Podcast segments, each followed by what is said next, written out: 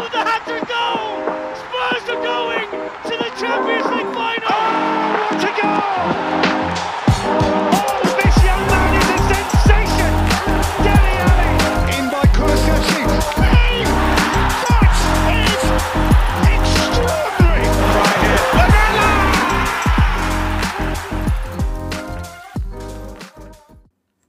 Und damit herzlich willkommen zur 17. Ausgabe an der Lane. Eigentlich hatten wir für die heutige Episode eine Sonderausgabe geplant, aber da der Transfermarkt wirklich komplett verrückt spielt und die Spurs durchs Transferfenster rennen, als wäre gerade irgendwie Black Friday, bleibt uns gar nichts anderes übrig, als nochmal über die neuesten Ereignisse zu sprechen, über die Spieler, die verpflichtet wurden und vielleicht in der Zukunft jetzt noch kommen würden. Ähm, ja, dementsprechend gibt's eine relativ normale äh, Transferausgabe heute und an meiner Seite sind wieder David und Max. Hey. Auch von meiner Seite hallo. Äh, ich freue mich wieder dabei zu sein nach, nach meiner Pause letzte Woche, weil ich im Urlaub war, habe natürlich den Podcast mir dann angehört. Ähm, ist, du sagst es, wir hatten eigentlich einen anderen, eine Sonderfolge geplant, aber die Ereignisse haben sich ein bisschen überschlagen in den letzten Tagen, sodass wir jetzt heute so einen, so einen ja, bunten Themenmix haben. Äh, dazu haben sich, wurden natürlich noch die Fixtures announced. Ähm, und ich freue mich sehr, jetzt über, über das Ganze mit euch zu sprechen. Ja, auch von meiner Seite hallo. Ähm, ich hatte schon vermutet, dass vielleicht wir jetzt in den kommenden Wochen, ähm, so wie wir erst gedacht hatten, dass wir vielleicht ein bisschen Downtime haben und uns dann andere Themen ein bisschen suchen müssen, wenn wir wöchentlich aufnehmen wollen, über die wir reden, dass das vielleicht gar nicht diese, dieser Sommer der Fall sein wird. Ähm, es hat ja den Anschein, dass so wie die letzten Wochen gelaufen sind, sich das vielleicht auch in den kommenden Wochen fortsetzen wird. Ähm, das heißt, dass man den Verein relativ aktiv noch auf dem Transfermarkt sehen wird. Ähm, ja, darüber reden wir auch gleich. Wir haben wieder massenhaft Gerüchte, haben vor allen Dingen einen Transfer zu besprechen und ja, genau, und haben dann eben auch jetzt seit Donnerstagmorgen ähm, die genauen Terminierungen für die kommende Saison. Und darüber wollen wir jetzt wahrscheinlich reden. Yes. Ähm, aber jetzt mal, mal ganz kurz, bevor wir da, äh, da einsteigen. Habt ihr denn erwartet, dass es wirklich so schnell alles losgeht? Also, dass die Spurs sehr aktiv auf dem Transfermarkt sind, das war ja offensichtlich. Und dass man relativ früh ein paar Spieler eintütet, okay. Aber wir haben mit Juni. Als Spurs-Fan ist man da, äh, ähm, geht man immer davon aus, dass wir Deadline Day 23.59 ähm, die, ähm, die ganzen Transfers announcen. Ähm, schließt das Transferfenster da? nee, ich glaube nicht. Aber ähm, es, ich meine, wir sind jetzt bei drei Neuzugängen, wirklich Mitte Juni. Vor, vor, äh, bevor es überhaupt geöffnet äh, wurde, hatten wir schon zwei announced, jetzt Ja. kurz danach den dritten. Also das ist schon sehr, sehr krass. Und wenn man hört, dass Antonio Conte wirklich zur Preseason wirklich noch einige, einige Spieler haben möchte, Mhm. das wussten wir zwar, das habe hab ich auch vorher schon mal gelesen, aber ich habe nicht so wirklich dran geglaubt. Ja, eben weil die Preseason ja jetzt auch schon am, na gut, am 13. Juli zumindest findet das erste äh, Spiel in Südkorea statt. Ich weiß nicht, ob die sich vorher schon, war vermutlich, äh, ist ja vorher auch schon ähm, Training und dergleichen. Also weiß, weiß, wisst ihr gerade, wann Ja. Preseason anfängt? Also die ersten Spieler werden zurückerwartet in der Woche vom Beginn mit dem 27. Juni, Ah ja, mhm. dem Montag. Da werden dann wahrscheinlich, ich habe das eben irgendwo gelesen, werden Skip auf jeden Fall, ne? ähm, Skip, genau, Mhm. die also Tanganga, also auch verletzte Genau, Spieler werden stimmt. dann zurückkehren. Ja. Und der Großteil der restlichen Mannschaft kommt dann eine Woche später, also in der Woche Mhm. ab dem 4. Juli. Mhm. Manche früher, manche später, äh, aber- also je nachdem, ob sie noch auf International Duty waren. Ich glaube, da wird dann noch der ein Ja. oder andere etwas längeren Urlaub bekommen. Und ich, ich weiß jetzt nicht genau, wann dann der Flug oder wann diese Tour dann nach Süd, in Südkorea beginnt. Da habe ich jetzt nicht die genauen Daten. Also am aber ist 13. dann- Juli ist das erste Spiel auf jeden Fall. Okay, also ich, aber man wird ja wahrscheinlich irgendwie ein paar Tage vorher da noch ja. hinfliegen. Genau, da werden ja mit Sicherheit noch zahlreiche Termine abseits des Platzes noch irgendwie mit der Mannschaft geplant sein, dass man irgendwie noch Mhm. so Promo-Zeugs und das ist ja auch in Südkorea ja auch, äh, wie man gehört hat, wird dieser Trip schon ja sehr, also es sind ja große Erwartungen an diesen Trip. Also ich habe gehört, dass das Spiel ja auch total schnell ausverkauft war. Ich weiß nicht, ob ihr das mitbekommen habt. dass 25 die, Minuten, glaube ich, Genau, oder genau, dass diese, diese Partie, das in einem Ja. durchaus sehr großen Stadion irgendwie, wie du gerade sagtest, total schnell äh, ausverkauft war. Also und dann natürlich noch die Trainingseinheiten. Also ich, das ist jetzt auf jeden Fall alles schon ziemlich bald. Irgendwie schneller, es kommt schneller Ja, als man denkt. wirklich. Und ich bin, Mhm. bin richtig, richtig gespannt, was bis dahin noch an Transfer-Business passiert. Ich, ähm, ja, hab, ich frag jetzt mal, ähm, ihr habt nicht vor, zu einem der Spiele in der Preseason zu fahren, Zeit oder vor? oder? Ich glaube nicht, dass ich das schaffe. Hm. Ähm, Weil es aber ist ja, also Südkorea ist wahrscheinlich für uns alle ausgeschlossen, vor allem wenn man keine Tickets mehr kommt. Das zweite Spiel ist da ja noch gegen Sevilla am 16. Aber zum Beispiel am 23. Juli, da wird es wahrscheinlich auch schwer mit Tickets, schätze ich mal, spielt Tottenham noch in Glasgow gegen die Rangers. Und am 30. Juli, auch das vielleicht, da, wobei ich da tatsächlich überlegt hatte hin, ob man, ob man da nicht irgendwie noch einen Urlaub planen kann. Am 30. Juli ist das Spiel ja gegen die Roma in Haifa, Israel. Ähm, also, sind schon alles irgendwie, ich finde, ist rei- die, die Spiele reizen. Die Spiele reizen dazu, irgendwie hinzufahren, ne? Aber ich weiß nicht, auf jeden zeitlich, Fall. finanziell wird es vielleicht ein bisschen schwierig, aber ja. Ich meine, ich kann ja mal bei der Arbeit fragen, ob ich, ähm, ob sie mir ein paar äh, mehr freie Tage geben, dann, dann wäre ich da äh, definitiv down für, aber ähm, sonst wird's möglicherweise etwas eng. Aber ja, es sind, die sind Wäre schon cool. wahnsinnig, wahnsinnig cool. Ja. Ich meine, Sevilla, ähm, Roma, allein das sind schon auch irgendwie interessante Gegner, nicht Ja, so das genau, ja, stimmt. ähm, Standardding. Rangers finde ich ähm, auch spannend, die sind ja auch nur kein schön. unbedingt schwacher Gegner.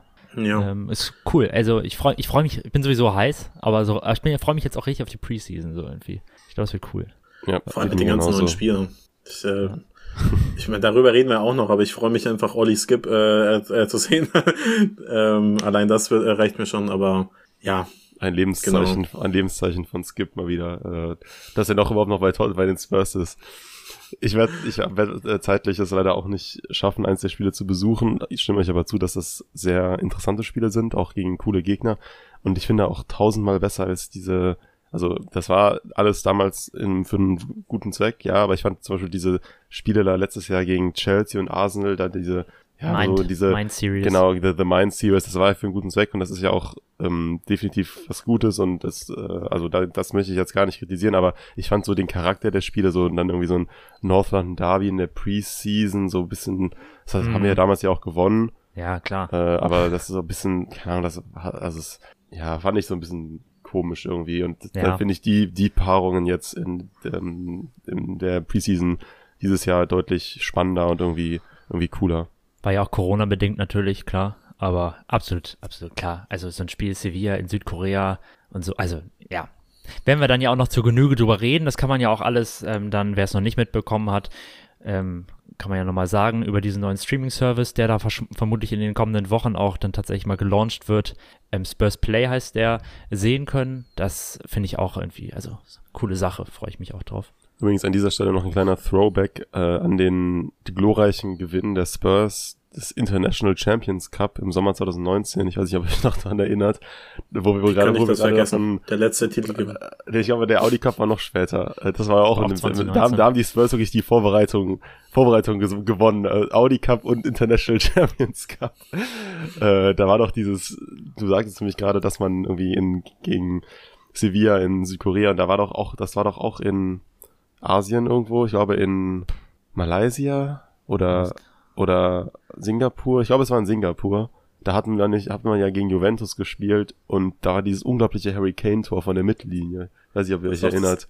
Das ist das Einzige, woran ich mich noch erinnere. Da, noch damals mit Potsch und irgendwie noch ein Dombele ganz neu und ah, Ich habe äh, Live-Recherche betrieben. Ich versuche Live-Recherche zu betreiben, aber ich glaube, das Spiel ist 3-2 ausgegangen und Ronaldo hat auch getroffen und dann hat Kane aber ja noch in der letzten Minute diesen Ball von der Mittellinie reingehämmert und Tottenham hat dann diesen sagenumwobenen International Champions Cup tatsächlich gewonnen. Aber da gab's glaube ich, gibt's gar keine Trophäe für. Nicht, dass ich die, nicht, dass ich die wollte, aber nur um das jetzt gerade nochmal hier einfach das war reinzustreuen in den 2018. Podcast. 2018 war das. Als wir die, Ja. als wir den gegen gewonnen haben. Genau, 2018. Ah, ja. okay, dann, dann muss ich dann, sorry, dann, äh, aber bin ich verrutscht Sicher? im Jahr. Wenn, wenn ich mich jetzt hier, ja, in Singapur war das fin Singapur war Finale. Aber das Spiel war 2019. Nee, das, das, das Spiel war 19. Ich erinnere mich nämlich ans Trikot. Das war dieses Ja. blaue mit so ein bisschen lila auf der Brust. Das, Das war das war- 19er Trikot. Das fand ich übrigens Also, nice. okay, wir müssen das nochmal überprüfen. Ich lese hier 2018 International Champions Cup Winners Tottenham Hotspur, aber Also das kann, das Vielleicht kann haben wir gut den auch verteidigt. Das kann gut sein, dass sie nee, den, 2019 hat äh, Benfica gewonnen, habe ich gerade gesehen. Keine Ahnung, was daraus eigentlich gewonnen? Ist ja auch noch? scheißegal. Ja, da hat Benfica gewonnen, offensichtlich. Also, whatever. Keine Ahnung. Ja. ja, Es, es tut mir leid. Alle kein Gr- Grund, zu, äh, sich zu entschuldigen. Ich bin übrigens, ich glaube, dass viele Mitspieler von Sony nicht wissen, was für ein absoluter Megastar der ist. Mm, Das wird Ich glaube, das wäre das wär, das wär schön zu sehen. Stimmt. Sein. Stimmt. Stimmt, ja. Gut, Ja. wollen wir mal zum Spielplan übergehen? Würde ich sagen, oder? Das ist ja wirklich interessant. Ja, Genau, wir also, haben, passt ja auch, dass wir schon drüber gesprochen haben. Wir haben ja gesagt, 30. Juli ist das Spiel gegen die Roma und dann geht's ja auch bald schon los. Genau, eine Woche später. Mhm. Und Danke. zwar am 6. August äh, haben wir das äh, unser erstes Spiel gegen Southampton daheim. Genau. In meiner Meinung nach eine sehr schöne Partie. Jo. Ähm, eine Partie, bei der ich mir jetzt erstmal so von äh, grundsätzlich nicht so wahnsinnig viele Sorgen machen würde. Nee. Klar, wir haben das letzte Spiel, äh, letzte Spiel gegen Southampton verloren, aber tendenziell sehen wir gegen sie immer relativ gut aus. Mhm. Und ein Heimspiel, um in die Saison zu kommen, ist immer, immer schön. Ja. Habe ich das falsch in Erinnerung? Ich glaube, wir hatten ganz, ganz lange mal kein, kein Heimspiel, oder? Sind Das wir nicht ein paar Jahre hintereinander immer auswärts in die Saison gestartet?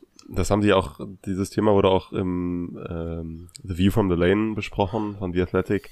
Da haben die auch gesagt, dass in diesen, dass in den letzten Jahren, also quasi vor 2016, also als Arsenal noch vor Tottenham war, dass in den letzten, in zwölf, elf von zwölf Saisons Arsenal immer zu Hause gestartet ist und Tottenham dann dementsprechend aus. Also ich weiß nicht, ob äh, das allen bewusst ist, dass Tottenham und Arsenal niemals gleichzeitig Heimspiel haben. Mhm. Das ist immer alternierend. Und das ist dann eben in dieser Zeit irgendwie in elf von zwölf Jahren oder ich weiß nicht, ob ich die Zahlen korrekt wiedergebe, aber so in den Dimensionen, dass immer Arsenal zu Hause in die Saison gestartet ist. Und seitdem, aber dann, jetzt also zum Beispiel, ich weiß noch, seit 2019 war es jetzt, ist ja Tottenham immer zu Hause in die Saison gestartet. Ich glaube 2017 und 2018 ja beide, be- zweimal hintereinander gegen Newcastle auswärts. Dann 2019 gegen Villa daheim, 2020 gegen Everton zu Hause und 2021 gegen Man City zu Hause und jetzt Ach, gegen ja, Man City war zu das, Hause. stimmt. Ja, ich habe gerade überlegt, was war letzte Saison Das nochmal? heißt, Stimmt, ja. seit 2019 hatten wir jetzt immer ein Heimspiel. Also seitdem quasi das neue Stadion, ähm, das, seitdem das neue Stadion offen ist. Ja. Arsenal spielt, präsentieren. Arsenal spielt ersten Spieltag ähm, auswärts gegen Palace. Das ist wieder das Eröffnungsspiel, ne? Ich hoffe auch Genau, einen, ähnlichen, einen ähnlichen Ausgang wie das letzte Eröffnungsspiel. Das ist das Eröffnungsspiel, genau, ja. Ja, genau, also erstes Spiel Southampton. Dann haben wir ähm, ne, dra Woche drauf das Auswärtsspiel an der Stamford Bridge. Ja, mal gucken, was man da erwarten kann. Wird man ja auch nochmal schauen, wie Chelsea, ich meine, die sind ja im großen Umbruch, mehr, weiß ja jeder. Mal gucken, wie die auftreten dann da. Ähm, tendenziell natürlich, wie jeder weiß, auch eine Partie, die in den letzten Jahren nicht gut ausgegangen ist, auch letzte Saison nicht gut ausgegangen ist. Vielleicht ja auch ganz schön, die gleich zu Anfang wegzuhaben, ne? Ja, ich glaube tatsächlich, wenn ich es mir aussuchen kann, ähm, nehme ich sie relativ früh. Ja, würde ich auch Denn- sagen. Hm. Wie gesagt, wir haben jetzt schon drei Spieler verpflichtet. Es wird jetzt in, äh, in naher Zukunft werden noch welche dazukommen. Chelsea ist noch bei neun, äh, neu, bei null Neuzugängen. Und Aber echt, ja.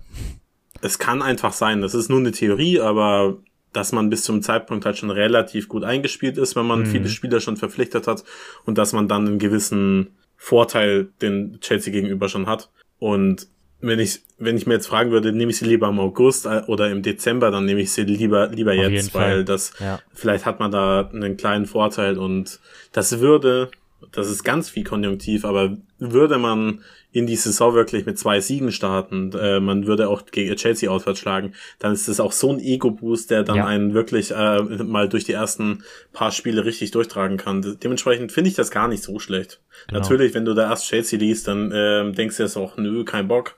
Aber vielleicht ist die dieses frühe Placement diesmal was Gar nicht Gutes. schlecht. Mhm.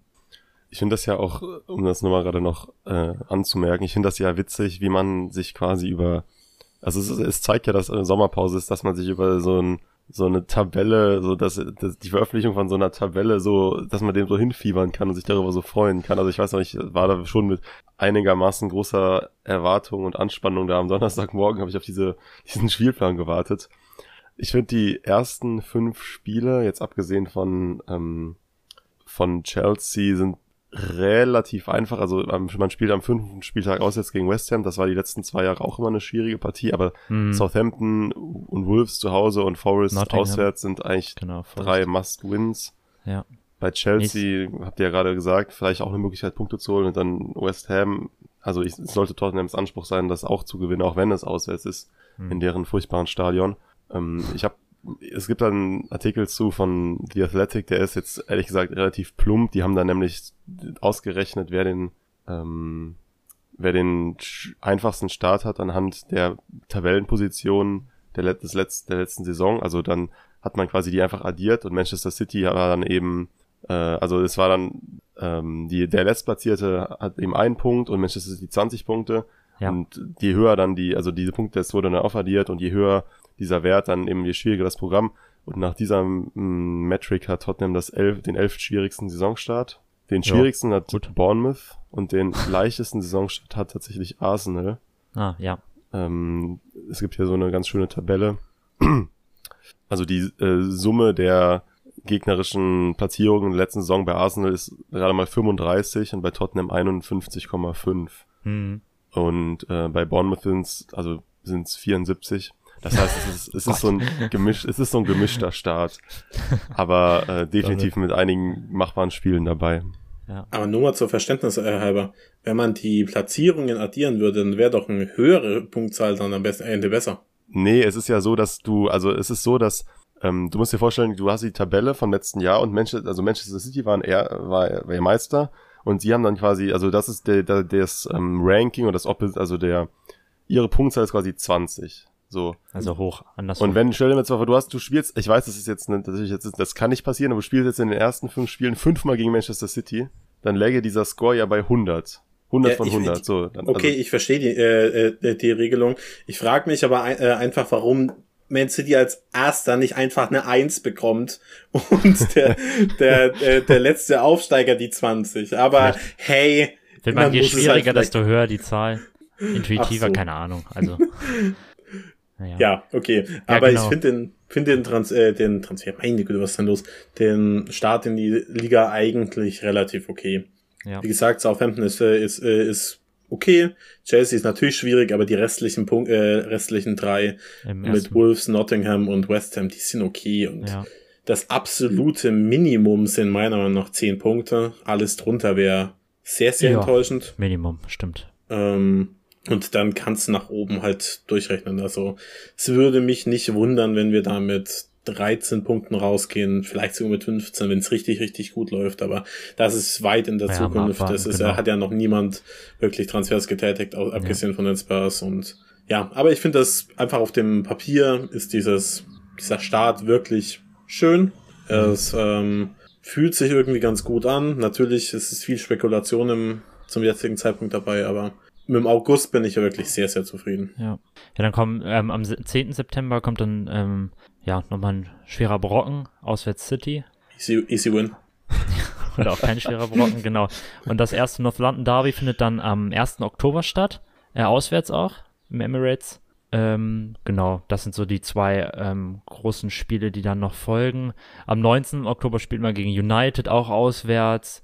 Und dann im November auch nochmal schwierig, aber dann zu Hause gegen Liverpool. So, das sind so eigentlich so die, die ja, Highlights irgendwie so der, der kommenden Monate dann. Genau. Das ist doch auch irgendwie so eine ungeschriebene Regel, dass wir in den letzten Jahren mit einer Ausnahme das erst das Northern Derby immer zuerst auswärts spielen. Es war in der Saison 2020, 21, wo wir da zwischenzeitlich Tabellenführer waren. Da Ja, war es nicht so, aber ansonsten seit sechs, sieben Jahren immer zuerst auswärts. Da war aber auch Corona, Corona-bedingt die Stadien leer, oder? War da überhaupt einer? Da bei dem Spiel damals, zu, also bei dem, äh, wo, in der Saison 2021, da du wurden ja irgendwie so 3000 Fans zugelassen. So, das war da die so sich im dann- Herbst, ne? Die So. sich dann auf dem, das war im Dezember, äh, die sich dann an- auf Dezember? dem South Stand so verteilen mussten. Naja, hm. Auch ein Ja, geniales genau. Spiel. Ja, und dann kommt ja unsere äh, heißgeliebte Weltmeisterschaft in Katar, Uh, ähm, sodass dann zwischen dem 12. November und dem 26. Dezember ähm, keine Spiele stattfinden und am 26. geht's dann eben weiter und dann am 31. gegen Villa. Ähm, Genau. ja, genau. Dazu sei noch Boxing gesagt, Day dass ist, in, ist zumindest in London. Richtig? Ähm, ja, zu In Hause. Brentford. Äh, äh, ja, genau, stimmt. Am, am 26. Ja, natürlich, genau. Genau, und ähm, an Silvester am 31. dann daheim Ja. gegen Aston Villa. Ja, aber ich bin mal super gespannt, wie sich die komplette WM auf die Premier League Mhm. auswirkt. Denn es ist ja immer so, je, je weiter Mannschaften, also dann Länder bei internationalen Turnieren kommen, desto länger sind natürlich die Spieler da da, desto weniger Regenerationszeit haben die. Mhm. Und mal schauen. Also ich meine, wir haben jetzt nicht von einem, einem Nationalteam so viele Spieler, dass wir sagen, okay, wenn die jetzt ins Finale kämen, hätten wir hätten wir ein richtiges, richtiges Problem. Mhm. Zwischenzeitlich war das mal mit England der Fall, aber abgesehen von Harry Kane und möglicherweise. Eric Dyer Mhm. wird niemand zur Weltmeisterschaft mitfahren. Von den Spurs, also auf Englands Seite. Dementsprechend ist man da zumindest ein bisschen, ja, hat man da einen Schutz quasi. Aber es einfach mal grundsätzlich, wie sich das komplett auf die Premier League Saison auswirkt, wer darunter am meisten leidet. Es wird sehr interessant äh, zu sehen sein. Vielleicht noch ein kurzer Einschub. Ähm, die Spurs werden, wenn ich mich jetzt nicht ganz täusche, noch vor dem 26. Dezember spielen müssen unter der Woche. Also direkt nach dem Finale im Carabao Cup. Mhm. Äh, das ist, ich weiß nicht, die wievielte Runde das ist, die fünfte, sechste, also Achtelfinale, ich weiß es nicht genau. Aber da werden sie auf jeden Fall auch spielen müssen. Das ist ja immer traditionell immer vor Weihnachten. Und je nachdem, da werden dann vielleicht, also Hugo Lloris, Kane etc. Ich kann mir nicht vorstellen, dass sie dann da spielen werden, aber es wird ja, ich hoffe, so hoffe ich zumindest auch dann vielleicht gegen einen Gegner aus der unteren, aus den unteren Ligen gehen. Ja. Stimmt, das kommt natürlich dann auch noch dazu. Ja, und dann Aber der Plan ist, der Plan ist ja einen Kader äh, zusammenzustellen, dass man darunter nicht so enorm leidet. Dementsprechend hoffen wir einfach mal, dass uns das nicht so richtig tangiert, selbst wenn irgendwie das Finale am Ende Argentinien oder Frankreich gegen England heißt, dass, dass selbst wenn da ein paar wichtige Spieler wegbrechen, dass man dann in der Lage wäre, da relativ ohne Probleme die Saison weiterführen zu können. Hm. Ja, genau, wollen wir Genau. dann nochmal weiterschauen im Jahr. Dann ähm, am 14. Januar ist dann das Heimspiel gegen Arsenal. Und dann wird es Wenn sie es nicht verschieben, wenn sie es nicht verschieben. Und dann im Februar, äh, ja, ab, ab dann im Februar wird's, kommen auch wieder ein paar Herausforderungen, würde ich sagen. Ne? Dann hat man am 4. Februar das Spiel gegen City, am 25. Februar das Spiel gegen Chelsea, beides natürlich zu Hause. Und dann eigentlich, ja, also das sind so zwei, ja, zwei, wie gesagt, zwei Herausforderungen dann nochmal im Februar. Allerdings, da ist auch noch Leicester dabei und West Ham. Ne? Also der ganze Februar sind eigentlich schon nicht die einfachsten Spiele jetzt vielleicht unbedingt. also Ja. auf dem Papier ist sicherlich der schwierigste, Schwierigste Monat. Monat, ne? Ja, genau. Man hat Gut, drei Leicester. Heimspiele, das kann natürlich ähm, Ja. helfen, aber Mensch, äh, Mensch, was ist denn los heute? Manchester City daheim, Leicester auswärts, West Ham daheim, Chelsea daheim. Das ist schon, das ist schon hart. Ja. Aber vielleicht aufgrund der Tatsache, dass es eben drei Heimspiele sind, kann man sich da vielleicht auch ganz gut durchmogeln oder so. Es würde mich jetzt ähm, mehr ärgern, wenn dieser, wenn das vielleicht schon im Januar wäre oder so Hm, und man dann vielleicht von der WM noch äh, alle noch ein bisschen ausgelaugt sind. ja. Im Februar hat man vielleicht noch wieder ein bisschen mehr mehr im Tank und dann kann das auch ganz gut laufen, aber es ist natürlich ein schwieriger Monat. Ja. Ich finde Ja, das das- verrückt, äh, wie, also in dem, in dem vorläufigen ähm, Plan für die Saison sind drei Spiele im März vorgesehen und dann sechs im April. Ich nehme an, das liegt an einer International Break Ende März. Aber ich finde das auch krass, wie einfach so eine International Break dafür sorgen kann, dass man im März irgendwie drei Spiele beschreitet. Gut, vielleicht jetzt noch Cup-Wettbewerb etc.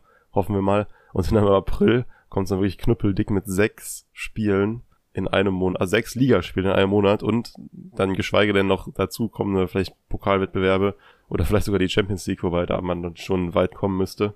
Also das, der Saisonendspurt wird dann eben durch die WM in Katar nochmal, glaube ich, sehr an den Kräften zehren. Ja, der sicher. Quadruple äh, Dream, der der ist dann im April äh, ähm, kommt der Zwang. Ja. Und dann, aber eigentlich das Restprogramm danach sieht echt in Ordnung aus. Bis auf das Spiel am 25. April gegen United und dann vier Tage später gegen Liverpool ähm, auswärts. So, das sind nochmal eigentlich so die zwei, ja, die zwei schwereren Spiele, die zwei schwer, schwereren Partien. Aber ansonsten ist eigentlich das Programm im April und im Mai, außer dass im April halt relativ viele Spiele gespielt werden, echt in Ordnung. Unser letztes Spiel haben wir dann gegen Leeds auswärts an der Island Road. Ja, also ich meine, wir wissen natürlich alle nicht, wie ähm, inwiefern der Mai noch relevant für uns ist. Hm. Ähm, es gibt quasi, also ich hoffe mal, dass er nur dann relevant wäre, wenn wirklich was ganz Wildes passiert und äh, man nach oben angreifen kann. Aber ich nehme mal an, dass man die Champions League Quali schon halbwegs sicher haben sollte und ähm, dann könnte man mit einem, also ich weiß nicht, warum ich mich da so weit aus dem Fenster lehne, aber ich bin relativ optimistisch, was die kommende Saison angeht.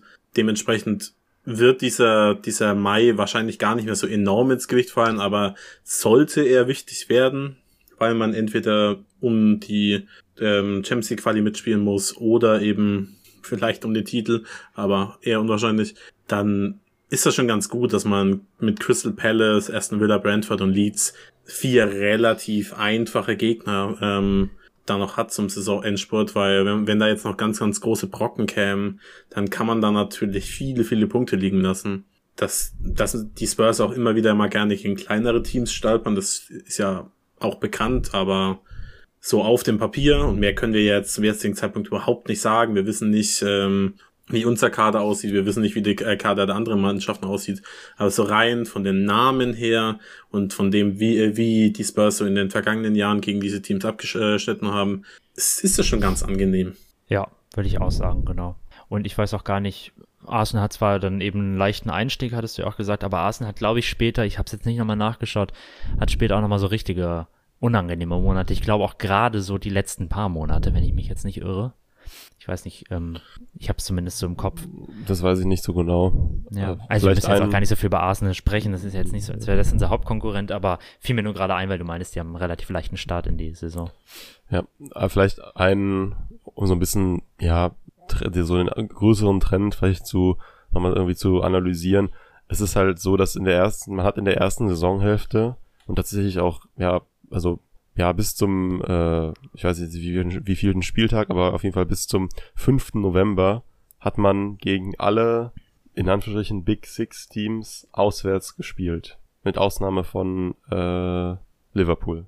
Also gegen Chelsea geht's auswärts, gegen Manchester City, Arsenal, Manchester United, ähm, dann noch Liverpool zu Hause, das ist auch noch vielleicht nochmal erwähnenswert. Und dann natürlich auch noch äh, das eben angesprochene Spiel gegen West Ham, gegen Newcastle, das sind ja auch alles unangenehme Gegner. Also es ist diese erst, dieser Herbst, vor allem der Oktober, das sind auch wieder sechs Spiele, der wird, glaube ich, schon tough. Dafür hat man dann in der zweiten Saisonhälfte den Vorteil, dass man zum einen relativ angenehmes Rest, also relativ angenehme letzten Monate hat und halt den Vorteil, dass man gegen die schwierigen Gegner zu Hause spielt. Von daher finde ich, gleich, gleich, gleich das schon relativ gut aus. Und ich bin auch eigentlich ganz zufrieden, wenn man dann mit einem, so einem Spielplan überhaupt zufrieden sein kann. Ja, würde ich auch so sehen.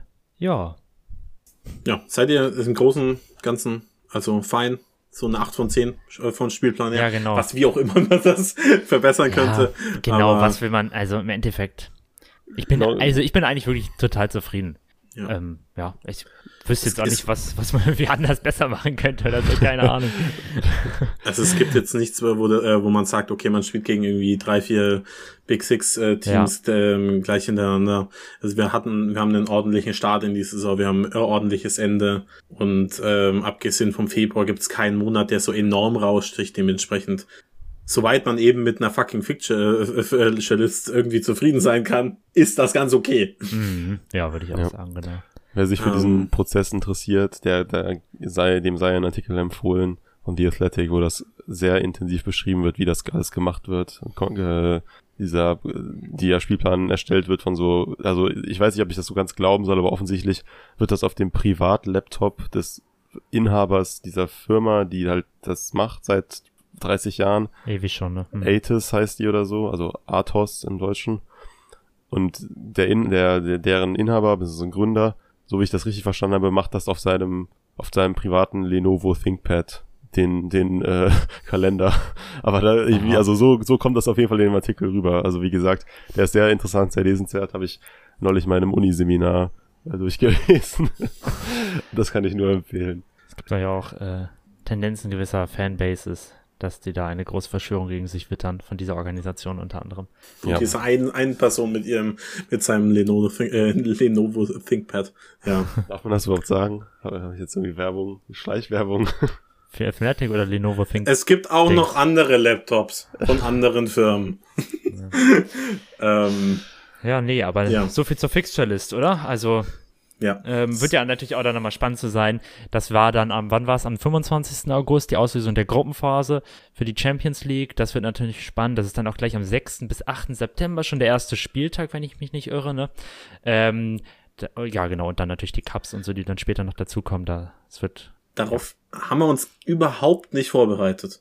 Aber habt ihr irgendwelche Favoriten, ähm, Gott. die, die ihr in der Champions League haben wollt? Da muss ich erstmal ganz, ganz schnell die, die Töpfe aufmachen hier. Ähm, Okay, ich, ähm, ich versuche das zu Ich überbrücken. entschuldige Ähm. jegliche, äh, äh, ähm, ich entschuldige Tastaturgeräusche im Hintergrund etc. Ich Ähm, Ja, bin ich mir nicht nicht. sicher. Also Wir ich- können immer ich sagen, was wäre euer, was wäre euer Pick für den deutschen Verein? Wenn es ein deutscher Verein, äh, also. Bayer Leverkusen aus dem Grund, dass das räumlich geografisch bei mir in der Nähe ist und man da gut an Tickets, also tendenziell auf jeden Fall besser an Tickets kommt als bei Frankfurt. Ich war, war jetzt, ähm, ich weiß jetzt nicht, wie die wie es in Leverkusen nächste Saison aussehen wird und wie es auch mit der Champions League aussehen wird. Ich war jetzt mal bei einem Bundesligaspiel in der letzten Saison in Leverkusen und da war es so, dass im oberen Rang ganze Blöcke leer waren. Ja, ich glaube, das wird so, auch in der nächsten Saison deshalb, nicht unbedingt äh, verändern.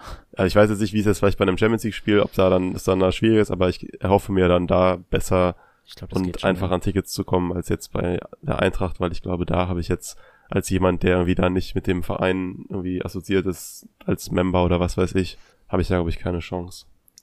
Ja. ja, ich will einfach nur nicht Leipzig haben. Leipzig kotzt mich an. Ich will, will keine Spiele von denen gucken. Ähm, solange ich die irgendwie ignorieren kann, ist, äh, ist das der Dream. Ich habe nicht so wahnsinnig viel Lust auf Dortmund, einfach, beziehungsweise die anderen Teams wären mir lieber, weil wir halt in den vergangenen Jahren immer wieder mal ja, auf Dortmund, Dortmund getroffen genau. sind. Mhm. Ähm, vielleicht so eine Revanche gegen die Bayern. Leverkusen wäre auch okay. Mhm. Ja, ich glaube Bayern, ähm, Bayern, Leverkusen oder, oder die Eintracht. Na klar, bei der Eintracht an Tickets zu kommen wäre ganz furchtbar, das wäre super schwierig, aber ähm, ich glaube, das würde wäre einfach ein Fest, das würde äh, würde Spaß machen, hm. ähm, den Bayern irgendwie auf äh, Grenzen aufzuzeigen, falls man das kann. viel, äh, viel Konjunktiv. Okay, das kann, natürlich das kann auch so schon. nach hinten losgehen. Sagen wir mal, ich hoffe, wir verlieren nicht wieder 7-2. Äh, ich glaube, das, äh, das wird unter, unter Antonio Conte nicht, nicht passieren. Der, äh, der würde die in der Kabine so zusammenbrüllen, dass die in der zweiten Hälfte ein bisschen besser spielen. Aber ja, ich, ich habe keinen Favorit. Wenn es einer von den dreien wird, ähm, fände ich das sehr, sehr schön. Ich will einfach irgendeinen deutschen Verein haben. Wenn es Dortmund wird, fände äh, fänd ich das auch okay, aber Leipzig will ich nicht in der Gruppe haben. Ja, Leipzig, Leipzig kann noch gar nicht, äh, die sind in, Leipzig ist auch ein Top 2, die können gar nicht in dieselbe so. Gruppe mit Tottenham Ach ja, kommen. stimmt, du hast recht. Ah ja. True. Ein ganz nice Away-Trip fände ich auch Porto. Und das ist vielleicht jetzt auch ein bisschen uneigennützig, weil das auf dem Papier einer der einfachen Gegner aus dem Top 1 ist. Aber ich war, also ich war, ähm, ich war schon mal in Portugal und finde das eigentlich ein super nices Land. Und Porto soll auch ganz schön sein, habe ich jetzt von vielen Leuten gehört. Und da konnte ich mir auch durchaus vor, auch wenn das natürlich relativ weit ist, durchaus vorstellen, da mal dann zum Auswärtsspiel irgendwie hinzureisen, wenn ich weiß nicht, wie die Ticketsituation ist, aber das finde ich eigentlich ein sehr cooles Los aus dem Top 1, weil wenn ich mir jetzt die anderen Gegner so anschaue, Bayern habe ich jetzt irgendwie nicht so Bock drauf, PSG erst recht nicht. AC ja, Milan wäre ganz noch. cool. Ja. Das ist aber, also das wäre zumindest ein sehr interessantes Spiel, fände ich. Ajax, weiß Tja. ich nicht. Also ich würde eigentlich äh, aus Top 1 würde ich alle nehmen, abgesehen von, von PSG, die will ich einfach nicht haben. Sonst, also klar, Real, Porto, das wäre irgendwie, wäre schon, wären einfach coole Trips, aber ja, keine Ahnung. Ist eigentlich ein, äh, da nehme ich quasi jeden. Ja, ist mir auch relativ, mir auf, aufs äh, PSG hätte ich auch keinen Bock. Ja, sonst, ah, ja, ist mir eigentlich auch dann relativ gleichgültig. Wie, Wie steht eigentlich, stehen denn nicht Ajax-Fans so zu uns? Weiß das jemand? Also eigentlich gibt es eine, soweit ich das weiß, recht lang bestehende oder äh, zumindest zwischen den, wie kann man das jetzt sagen, organisierteren, auch teilweise gewaltaffineren Gruppen äh, von Tottenham ähm, und zumindest zur F-Side, das ist ja die große Ultra-Hul-Gruppe da bei Amsterdam, gab es eigentlich immer ganz gute Verbindungen, soweit ich das weiß. Wie das jetzt bei den Casuals aussieht bezüglich äh, 2019 und so, weiß ich nicht genau. Ich habe aber eigentlich immer schon den einen, doch den einen, dass es da noch einige Verbindungen gibt, auch schon länger bestehende Verbindungen. Wenn hier Leute zuhören, die sich da besser auskennen mit den ganzen Fangeschichten finde ich ja eh ein mega spannendes Thema, weil ich mich doch nicht so auskenne bei Tottenham. Auch gerade was natürlich so der 80er, 90er angeht. Bitte melden es. Wäre sehr interessant. Aber soweit ich weiß, ist das ein, eigentlich war das immer eine ganz gute, gute Verbindung. Ja. Yes. Ähm, dann Top 3. Da ist Dortmund, Salzburg, äh, Schachtja Donetsk, äh, Inter Mailand, SSC Neapel, Sporting Lissabon und Leverkusen. Haben wir schon gesagt, eine deutsche Mannschaft ja grundsätzlich ganz nett. Ja. Ich nehme auch beide italienische eigentlich, oh. keiner, abgesehen von, von Salzburg. Warum steht Salzburg wäre doch auch in Ordnung. Ich finde Salzburg echt okay. Also nicht als Verein, aber Salzburg ja, ist ein leichter Gegner, kein so weiter Trip dann auch. Finde ich schon in Ordnung. Ja. Ich, ich hoffe, wie gesagt, auf Leverkusen habe ich dasselbe Argument, was ich gerade bei, bei Porto gesagt habe, würde ich jetzt auch hier für Sporting anbringen. Einfach, weil ich irgendwie nochmal Lust habe, nach Portugal zu kommen. Und äh, die auch, ja. glaube ich, ich finde das Stadion, ich war also in Lissabon, habe ich mir das Stadion von außen mal angeschaut das finde ich irgendwie, irgendwie ein bisschen kultig, dieses, dieses grüne Stadion. Hätte ich auch, äh, ja. hätte ich auch Lust drauf. gut, Mailand, äh, also Inter und Napoli werden natürlich auch, wie kann man sagen, kultige Stadien. Ja, Wenn Napoli aber echt das- nach Neapel habe ich wenig so viel Lust drauf, keine Ahnung, ich weiß nicht. Ich finde einen geilen Verein, aber ich habe keinen Bock da, wenn die ich als Auswärtsfan erkan erkannt werde, von G- äh, Goethe schwingenden Italiener verprügelt zu werden. Also das muss man sich aber ganz wohl überlegen, ob man das macht. ja, Ja, aber, aber da werde ist, ich, äh, würde ich aus, ja, würde ich Es gibt eigentlich mitnehmen. quasi keine, jetzt, also der Los Top 4 sind natürlich noch nicht alle da, also Genau. wir wissen noch nicht, wie das aussieht, aber in den ersten, also Top 1 und Top 3 gibt's eigentlich wenig Szenarios, wo man sagt, boah, das ist ja richtig scheiße. Also so Mhm, ja. PSG, Salzburg finde ich ganz furchtbar, Ja, okay. aber ähm, so, das kann halt auch, kann, kann halt theoretisch auch Real und Inter heißen. Jetzt mal ganz davon abgesehen, dass das natürlich ein ordentliche Brocken wären, Mhm. ähm, wäre das einfach nur von der den Auswärtsfahrten und einfach von den Teams und so wäre das schon sehr, sehr Ja, cool. genau, da müssen wir dann irgendwann auch nochmal drüber reden, wie weit wollen wir eigentlich kommen, was sind die Ambitionen oder was, was würdet ihr sagen, aber das müssen wir nicht heute besprechen, genau.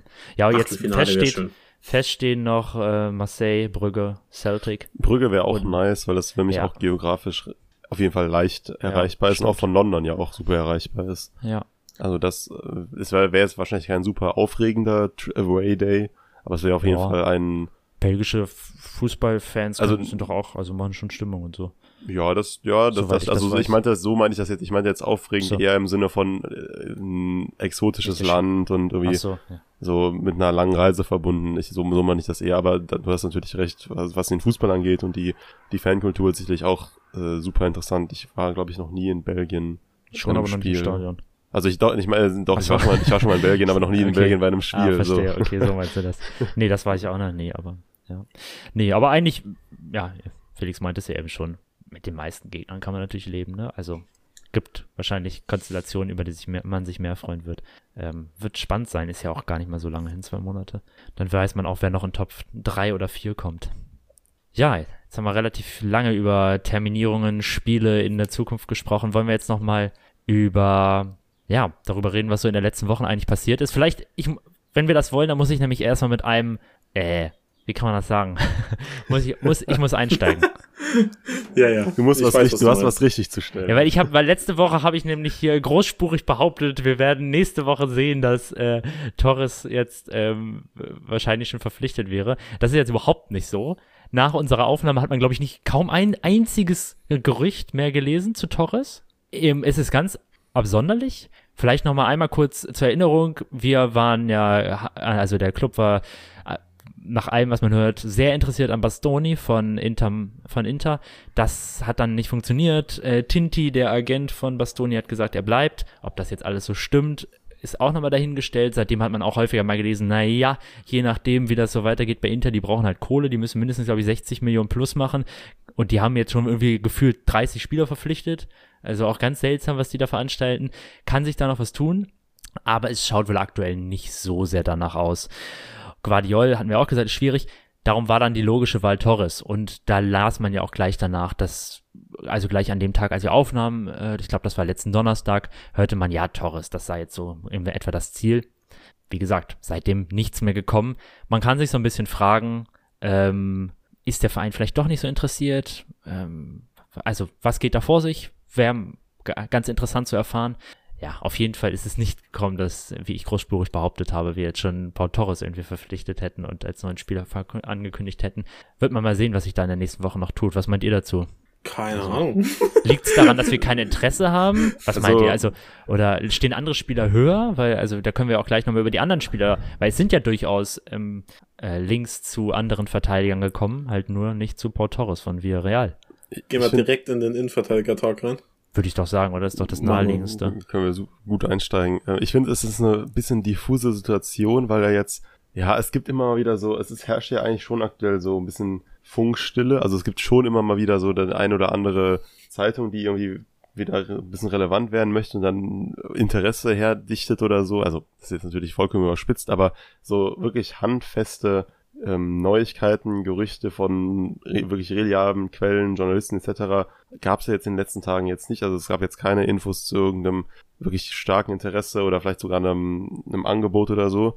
Das heißt, es ist jetzt aktuell so ein bisschen, ja, man weiß nicht genau, was passiert. Es ist ja auch irgendwie das du sagtest, dass eben dieses Bastoni-Kapitel ja auch noch nicht so zu 100% abgeschlossen ist und dass das irgendwie sehr stark vom Inter abhängt. Ich habe eben, bevor wir aufgenommen haben, habe ich schon gesagt, dass mich das ein bisschen nervt, irgendwie das Gefühl, so dass das Transferglück der Spurs irgendwie so in den Händen von Inter Mailand liegt. So, das nervt mich ein bisschen, dass man irgendwie, äh, ja, ich in Anführungsstrichen abhängig ist von denen es gibt halt Gerüchte, dass es zum Ende des Fensters dann nochmal probiert werden soll mit Bastoni und du sagtest, das ist eben die finanzielle Situation von Inter und keine Ahnung, ich, wie gesagt, ich bin langsam etwas genervt. Ähm, Guardiol, da so der Konsens weiterhin ist wohl zu teuer. Dann wurde ja Longley immer wieder in den Raum geworfen, gab es jetzt aber auch keine Gerüchte mehr. Gleiches gilt für Torres. Ich denke trotzdem immer noch, dass Torres aktuell die wahrscheinlichste Option ist und ich kann mir auch nach wie vor gut vorstellen, dass er kommt. Und das, das, das haben wir auch jetzt eben schon untereinander besprochen. Ich weiß nicht mehr, wer es von euch gesagt hat, aber das fand ich einen sehr guten Punkt, dass man ja aber jetzt bei Bisuma, zu dem wir gleich auch noch kommen werden, ja auch nichts mitbekommen hat im Vorfeld, dass der Club das sehr unter Verschluss gehalten hat. Und dass es bei Torres ja genauso sein kann, dass morgen wir aufwachen und dann es auf einmal heißt, man hat 50 Millionen geboten oder oder oder meinetwegen einen Deal mit Lo Celso etc. Das kann ja von einem auf den anderen Tag kann das sehr, sich sehr konkretisieren wie wir bei Bisuma gesehen haben. Von daher, ich denke immer noch, dass Torres kommt, aber ich bin auch irritiert, dass es jetzt aktuell so komplette Funkstille irgendwie herrscht. Ich glaube, vielleicht um da einmal kurz einzuwerfen, diese Tatsache, dass man jetzt zu dem, wie gesagt, du meintest ja zum Bisuma-Deal, zu dem wir gleich noch kommen, ähm, so wenig gehört hat, das ist mit Sicherheit, also hat man es ja auch häufiger mal gelesen, auf diese ganze Luis Diaz-Geschichte zurückzuführen als im Januar ja dann Liverpool mitbekommen hatte, dass die Spurs kurz wohl vor einer Einigung standen mit äh, Diaz. Wo kann man noch? Von, von Porto auch, oder? Nee. Ja. Doch, Porto, ne? Von genau, Porto. ja. Ähm, und dann Liverpool noch reingegrätscht ist und aufgrund, ja, ähm, naja, der, würde ich sagen, weil der Verein etwas größer ist, dann ihn eben doch verpflichten konnte. Da hat man ja auch, was man gehört hat, der war ja, waren die Spurs ja auch ziemlich erbost. Und man scheint also jetzt sehr viel mehr Wert darauf zu legen, noch ja, mögliche nach außen dringende Gerüchte zu unterbinden. Das klingt natürlich nicht hundertprozentig. Aber zu bei Bisuma ist es da, können wir ja gleich nochmal kurz auf die ganze Geschichte eingehen, wie das jetzt in der letzten Woche verstanden gegangen ist, ist das ja schon ziemlich gut gelungen. Also das, das wollte ich nur dazu nochmal sagen. Das heißt, ähm, die äh, Spieler, die gerade, äh, gerade nicht in den Medien kursieren, die sind die wahrscheinlichsten. Das heißt, ähm, Guardiola und der Licht zu äh, Tottenham confirmed. Hakimi Ähm. noch und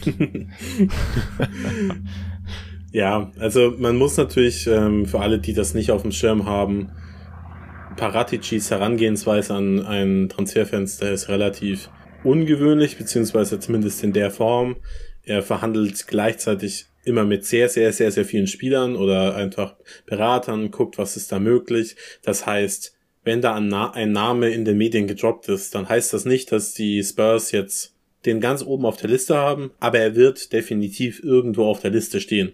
Ein, ein Longley als be bestes Beispiel, der steht Mhm. irgendwo. Natürlich, äh, der auch Paratici wird, äh, weiß, das ist nicht die beste Option. Ähm, den ho holen sie nur, wenn, wenn irgendwie alle anderen Sachen nicht funktionieren. Aber solche Spieler stehen einfach irgendwo auf der Liste und dementsprechend wird wahrscheinlich, ist, kann es sein, dass dieses Portores ähm, Gerücht oder die Gerüchte gerade ein bisschen eingefroren sind, weil man sich eben noch weiter umguckt. Also man wird Ja. sicherlich bei Torres äh, sich umgehört haben, hat, kann er sich, kann er sich das vorstellen, äh, wäre das eine Option für ihn? Und man hat ja damit Chiolo Celso auch irgendwie einen Trumpf in der, in der eigenen Hand bezüglich äh, eines Wechsels zu Villarreal. Dementsprechend, das kann schon sein, dass das jetzt alles ganz, ganz schnell über die Bühne geht.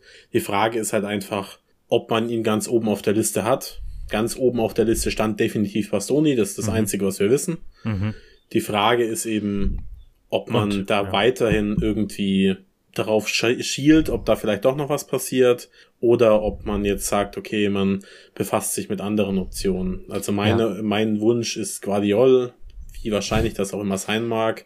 Da wurde Ähm, heute, sorry, dass ich dazwischen grätsche, da wurde heute im Athletic nochmal gesagt, dass vermutlich für Guardiol so in etwa an die 100 Millionen bezahlt werden müssen. Ja. Das ist ordentlich. Ah, sorry, ich wollte dich nicht, ich wollte sonst nicht unterbrechen. Nee, ja ein einwerfen. guter Einwand. Also ich, ähm, wir werden auf irgendeinen Spieler werden wir ganz viel Geld werfen.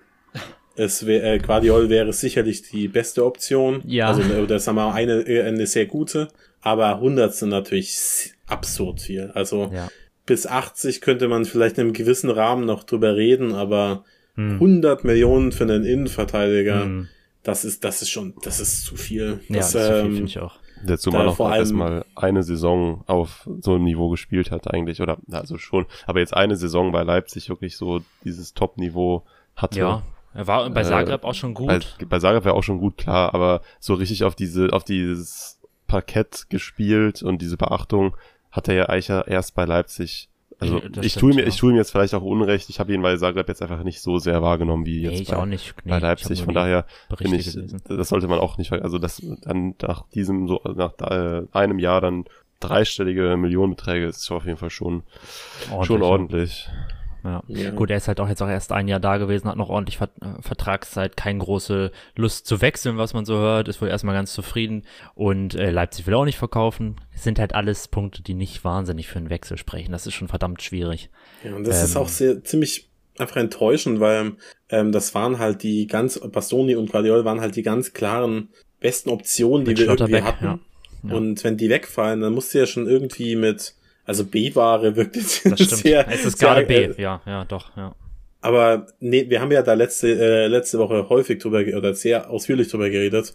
Port Torres ist ein Spieler, der sehr, sehr gut ist, aber tendenziell eben nicht das ist, was, was Conte von einem linken Innenverteidiger erwartet. Beziehungsweise seine Spielweise passt da nicht hundertprozentig. Hm. Und es gibt in Europa einfach nicht so viele Spieler, die auf einem gewissen Niveau sind und diese Spielweise mitbringen. Deswegen waren äh, Bastoni und Guardiola ja eben so weit oben auf der Liste.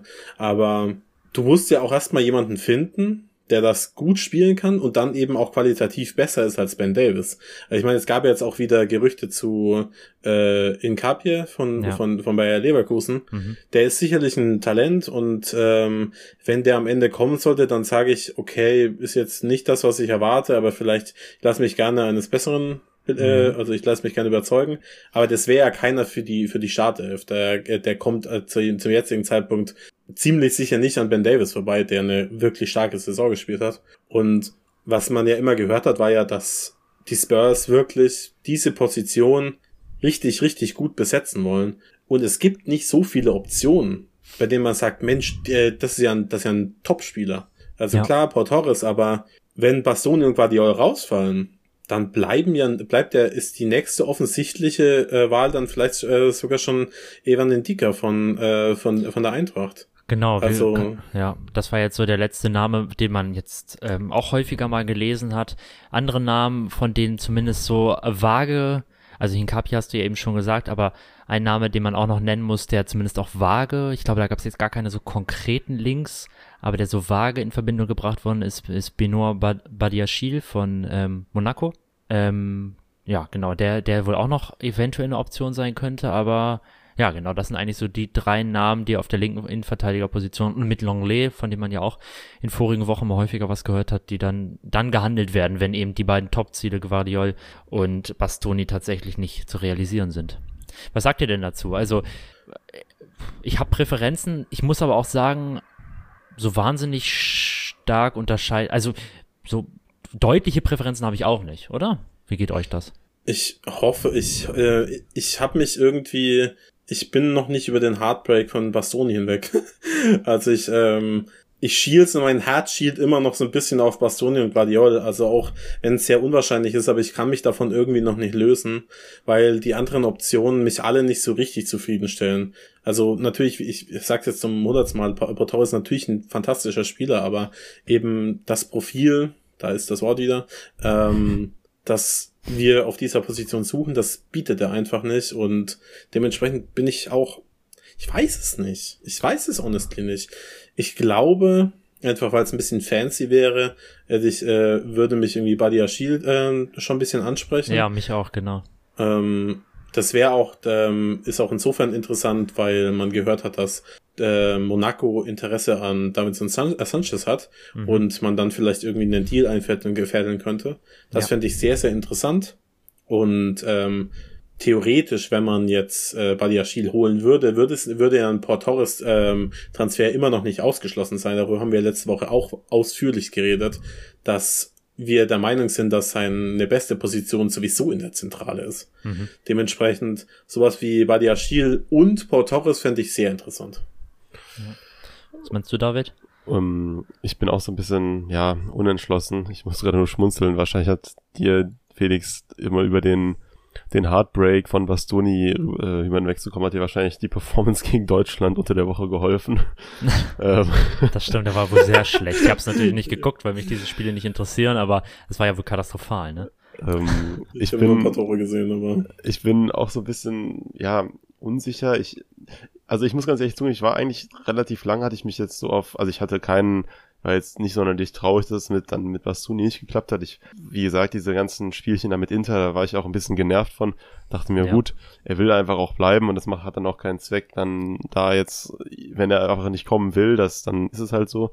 Hatte mich dann eigentlich schon relativ gut mit Torres auch abgefunden und auch nicht zu einem unerheblichen Teil auch da, äh, nachdem ich eure die letzte Podcast-Folge gehört habe, hatte ich hatte dem mir diesen Transfer schon so schon so weich gekaut und schön geredet irgendwie so, dass ich einfach, dass ich das einfach noch diesen Torres äh, Transfer jetzt nur noch, ja, ich weiß nicht, mir fehlt mir fehlt mir fehlt gerade das genaue Wort, aber ich hatte mich so ein bisschen darauf eingeschossen und jetzt ich, ich denke halt nach wie vor, also ich, ich habe mir das versucht, so ein bisschen schön zu reden, jetzt im Vorfeld der Aufnahme, als ich eben mir irgendwie Notizen gemacht habe zu dieser Innenverteidigungssituation, habe mir dann so gedacht, so, ja, hm, Paratici, der war jetzt gerade mit dem Bisuma Deal so beschäftigt, der hat dann einfach keine Zeit, sich um, ja, sich sein. um Paul also, Torres zu kümmern. Das, das, kommt, das kommt jetzt als nächstes. Und, ähm, ich meine, das ist bestimmt ein Punkt. Mit Sicherheit wollte man jetzt erstmal einen Deal abschließen. Du hast ja eben schon gesagt, Felix, dass Paratici offensichtlich, das hört man ja immer, so mehrere Deals am Laufen hat, aber er wird ja mit Sicherheit auch schon immer Tage dann Fokus haben auf einen gewissen Spieler und den dann erstmal abfrühstücken. Also ähm, ja, kann schon sein, dass jetzt danach erstmal nächste Ziele jetzt angestrebt werden und man dann jetzt in den kommenden Tagen noch mehr was dazu hört. Wollen wir mal versuchen, so bei den ganzen Verteidigernamen, die so rumschwirren, mal, ich weiß nicht, ob ihr darauf Bock habt, eine, so eine gewisse Präferenz, eine Liste an Präferenzen auszuarbeiten? Ja. Also ich würde sagen, wir nehmen mal jetzt Bastoni und Guardiol raus. Ich denke mal, das hm. ist für uns beide wäre so Nummer eins geteilt. Ja, Ganz ehrlich, bei mir würde Guardiola sogar, glaube ich, ich habe nicht viel Inter geschaut letztes Saison, muss ich dazu sagen. Es ist jetzt viel auch so basierend auf Statistiken und auf dem, was andere Leute geschrieben haben, Analysen, die ich gelesen habe. Bei mir würde Guardiola, glaube ich, sogar noch ein Stückchen höher stehen als Bastoni, wenn das Geld keine Rolle spielen würde. Aber klar, gibt es auch so, Gegenargumente, müssen wir jetzt nicht drüber reden. Wollen wir äh, mal so eine Liste versuchen zu erstellen? Ja, gerne. Sehr wen gerne. würdet ihr denn an den, quasi an den, an der ja, zweiten Garde, an der, ähm, wen würdet, wer stände da so bei euch so, wer wäre so eure Präferenz Number One? Also wenn wir nur von Left Centerbacks reden, dann ist es wie gesagt aktuell bei mir so ein bisschen ähm, Badiashil. Ich habe mich da so ein bisschen von, von Twitter überzeugen lassen. Ich hatte ihn nicht so richtig auf dem Zettel. Also ich, ich weiß, dass ich ihn tatsächlich bei unserer ähm, Transfer also bei unserer Kaderanalyse im März tatsächlich mal ähm, so im Hinterkopf hatte, aber irgendwie habe ich in den letzten Wochen nicht drüber nachgedacht. Aber ich fände ihn tatsächlich sehr interessant, weil er schon ordentliches Potenzial hat und ähm, auch ein bisschen fehlerbelastet aktuell noch ist, aber gut, er ist, er ist jung und ähm, 21. Ben Davis war, bevor er, bevor er konnte, gekommen ist, auch jemand, der äh, häufig Fehler gemacht hat. Dementsprechend finde ich das jetzt nicht so schlimm. Er wäre wahrscheinlich mein Top-Pick aber wir werden jetzt auch über die zentralen Innenverteidiger dann auch noch reden. Da würde dann ein gewisser Torres vielleicht auch noch kommen. Genau, das ist natürlich, was man vielleicht jetzt hier nochmal so kurz einführen muss. Wen wir uns dann jetzt in dieser Liste oder wen wir uns wünschen, hängt natürlich auch ein bisschen davon ab. Holt man noch jemanden für zentral? Vermutlich. Und wen holt man für zentral? Holt man jemanden, der mehr hinten bleibt, passiver spielt, so und den Außen, den beiden außenspielenden Innenverteidigern die Möglichkeit gibt, nach vorne zu preschen, ähm, ja, mit in den Strafraum einzudringen, ähm, die Runs zu machen und so, oder, oder sucht man halt, oder hat man jemanden zentral, der auch aggressiv nach vorne geht, dann braucht man natürlich links jemanden, der das so ein bisschen ausgleicht, wie das zum Beispiel ein Paul Torres wäre. Ähm, also das spielt natürlich schon eine Rolle, aber ja, genau, das wollte ich nur mal ein, einschieben. Ja, vielleicht sage ich dann aber, bei mir wäre, glaube ich, auch so geteilter erster Platz, je nachdem, Badiachil und Torres. Also ich finde Torres cool, tollen Spieler, so was ich gesehen habe. Ähm, und ich finde auch Badiachil, so wie ich mich eingelesen habe, echt, äh, ja, Riesenpotenzial. Irgendwie auch ein spannender Spieler, weil der natürlich auch die zentrale äh, Position ausüben kann. So, der ist nicht ganz so, der ist nicht nur, ähm, es sind ja Verteidiger selten, nicht, aber nicht nur passiv, sondern auch, kann auch aggressiv mit nach vorne gehen, so, also kann Ball erobern, kann sich aber auch zurückziehen. Also das ist so, finde ich, eine ganz, ganz spannende, versat versatiler Spieler, der, ähm, ja, darum wären die beiden, so Torres und Badiachil, bei mir so gemeinsam auf Platz eins. Für mich ist es nach wie vor Paul Torres. Im, einfach aus, du hast es gerade auch gesagt, dass äh, er ist auch er ist vielseitiger, er kann, kann zentral eingesetzt werden. Und ja, auch wenn er jetzt vielleicht nicht jetzt gerade noch nicht so das 100% so das Profil, die Anforderungen erfüllt, kann ich mir auch vorstellen, dass er auch unter Antonio Conte vielleicht nochmal in gewisse Entwicklung machen kann, wo dieser Prozess stattfinden könnte, dass er sich eben auch dieser Rolle anpasst, äh, diese Entwicklung irgendwie macht. Das ist so ein bisschen meine Hoffnung und ihr habt das ja auch gesagt. Und das, das, ich, das wurde ja jetzt auch schon so häufig berichtet seit Wochen. Auf dieser Position will man wirklich Geld in die Hand nehmen oder ist man zumindest bereit, Geld in die Hand zu nehmen? Ich glaube, das ist auch von Konter auch klar offen so gefordert. Und deshalb denke ich einfach, dass man auch irgendwie, das wird fast schon erwartet, dass man dann so 50 Millionen, also dieses Romero Money, wie man, wie die Engl englischen Journalisten immer schreiben, also so in der Region von 50 Millionen, dass man das auch dann wirklich investiert. Und dann ist halt, wenn man was denen nicht kriegt, wonach es aktuell aussieht, kann sich immer auch immer noch ändern, ist für mich die logische Wahl einfach Paul Torres. Ähm, die anderen Namen, also Ndikia, Ndikia finde ich auch cool. Bei Yashil kann ich nicht so viel zu sagen. Habe ich jetzt, ich, das der, auch ein Name, der ja auch irgendwie erst kürzlich aufgetaucht ist, äh, habe ich jetzt noch nicht so viel zu gesehen und als dass ich da jetzt ein wirklich ein fundiertes Urteil mir erlauben könnte, muss ich ganz echt zugeben. Longley, ja, bei Barcelona so ein bisschen auf dem Abstellgleis, jetzt niemand, den ich jetzt wirklich als Stammspieler bei uns sehen würde allerdings schon sehr gut als Ergänzungsspieler.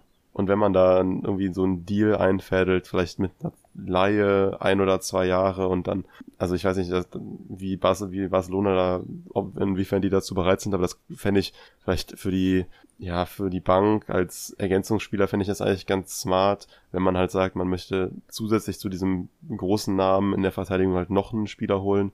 Ich weiß jetzt nicht genau, wie er, auf welchen Positionen er einsetzbar ist Hinkapie von Bayer Leverkusen halte ich ehrlich gesagt nichts von. Hat mich jetzt nicht überzeugt in, in den Spielen, in denen ich ihn jetzt gesehen habe und halte ich es auch irgendwie noch nicht für ready für den Schritt irgendwie in die Premier League auf diese Bühne von jetzt Leverkusen. Das wäre mit Sicherheit dann jemand, der eher, das meinte Felix ja auch schon, dass ähm, jemand, der nicht unbedingt dann direkt mit Davis so auf dem gleichen Level konkurriert, ne? Also das wäre wär wahrscheinlich schon nochmal eine Nummer drunter, jemand, den man so über die ein, zwei Jahre, der mit Sicherheit ein Riesenpotenzial hat auch, ähm, ich habe nicht viel gesehen, muss ich sagen, aber ähm, der dann aber vermutlich erst so, ja, eben seine ganze Stärke in ein, zwei Jahren wirklich ausspielen kann, denke ich mal, oder? Ja, und dann Conte hat ja wirklich gefordert, dass man Spieler holt, die jetzt schon ähm, performen können und ja. das wäre in Carpi in der Form einfach nicht. Also ja. Evan Dika ist zwar auch noch jung, aber der ist von der Entwicklung einfach nochmal deutlich weiter. Und mhm. dementsprechend, ja, also ich, ich kann mich da, ich glaube, wir haben eigentlich alle die gleiche Meinung. Portores wäre grundsätzlich erstmal ein wahnsinnig guter Spieler. Ja. Das muss man vielleicht auch nochmal einordnen. Das klingt schon fast so, als, ähm, als wäre ich jetzt gegen diesen Transfer. Ich halte Portores immer noch für einen, wenn nicht sogar den, sagen wir mal einen, um es nicht zu übertreiben, der spielstärksten Innenverteidiger weltweit was sein Aufbauspiel angeht, ist er wirklich gefühlt unmatched. Da gibt's ganz, ganz wenige. Er ist also mit, mit dem Ball furchtbar gut und dementsprechend könnte er mit Sicherheit auch gecoacht werden, die Rolle als äh, Left Center Back ein bisschen anders zu spielen, als er das bisher ähm, gemacht hat. Ich wäre, wenn er kommen würde, wäre ich super, super zufrieden und man sagt, er spielt jetzt äh, auf der linken Seite.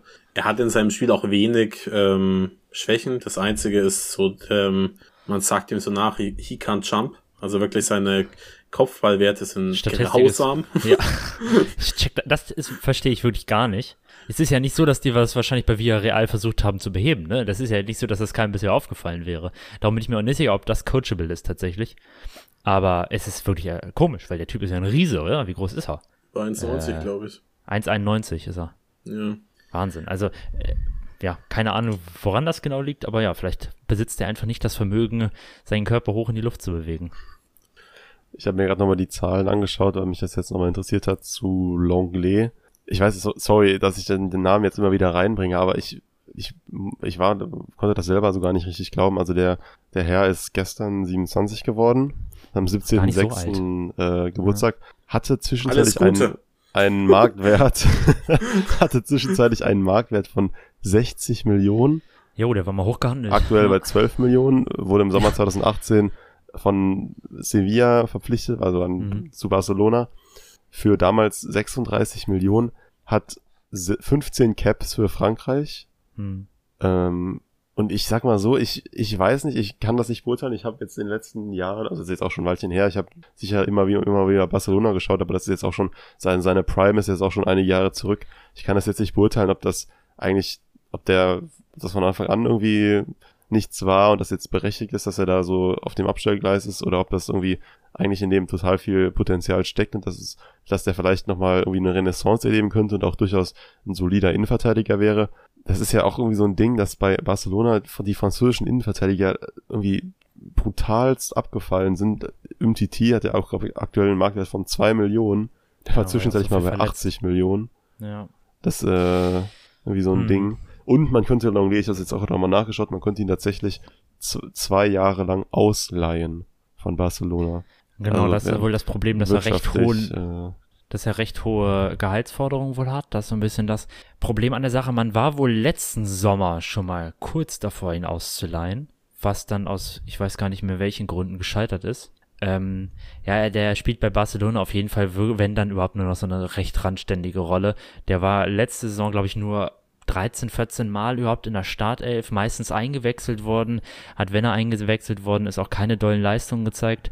Ähm, ja, es ist halt Barcelona, ne? Jeder weiß, wie Barcelona in den letzten Jahren und auch trotz der Verbesserungen in dieser Saison, in der vergangenen Saison, es ist einfach ein schwieriger Club und du sagst es ja auch für Verteidiger, für viele Spieler, also wie viele Spieler, von denen wir sicher sind, dass sie, also gute Spieler sind, sind in den letzten Jahren, nachdem sie zu Barcelona gewechselt sind, irgendwie komplett abgefallen. Ähm, ja, ich glaube, das wird halt Longley auch nicht ganz gerecht und er hat mit Sicherheit große Stärken, gerade so was ähm, ja eben auch lange Bälle angeht, ähm, was auch progressive Pässe angeht und so. Da ist er wirklich, glaube ich, ziemlich gut.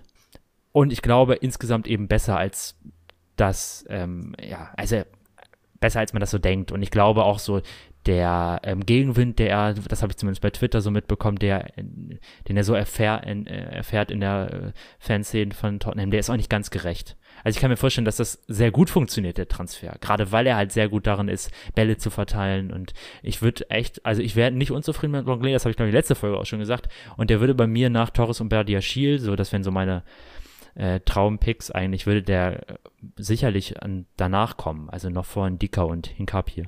Ja, ist schwierig. Ich meine, du sagst es, er hat in den letzten Jahren nicht so wahnsinnig viel gespielt. Ähm, er hat definitiv das Potenzial, äh, auf der Position zu glänzen.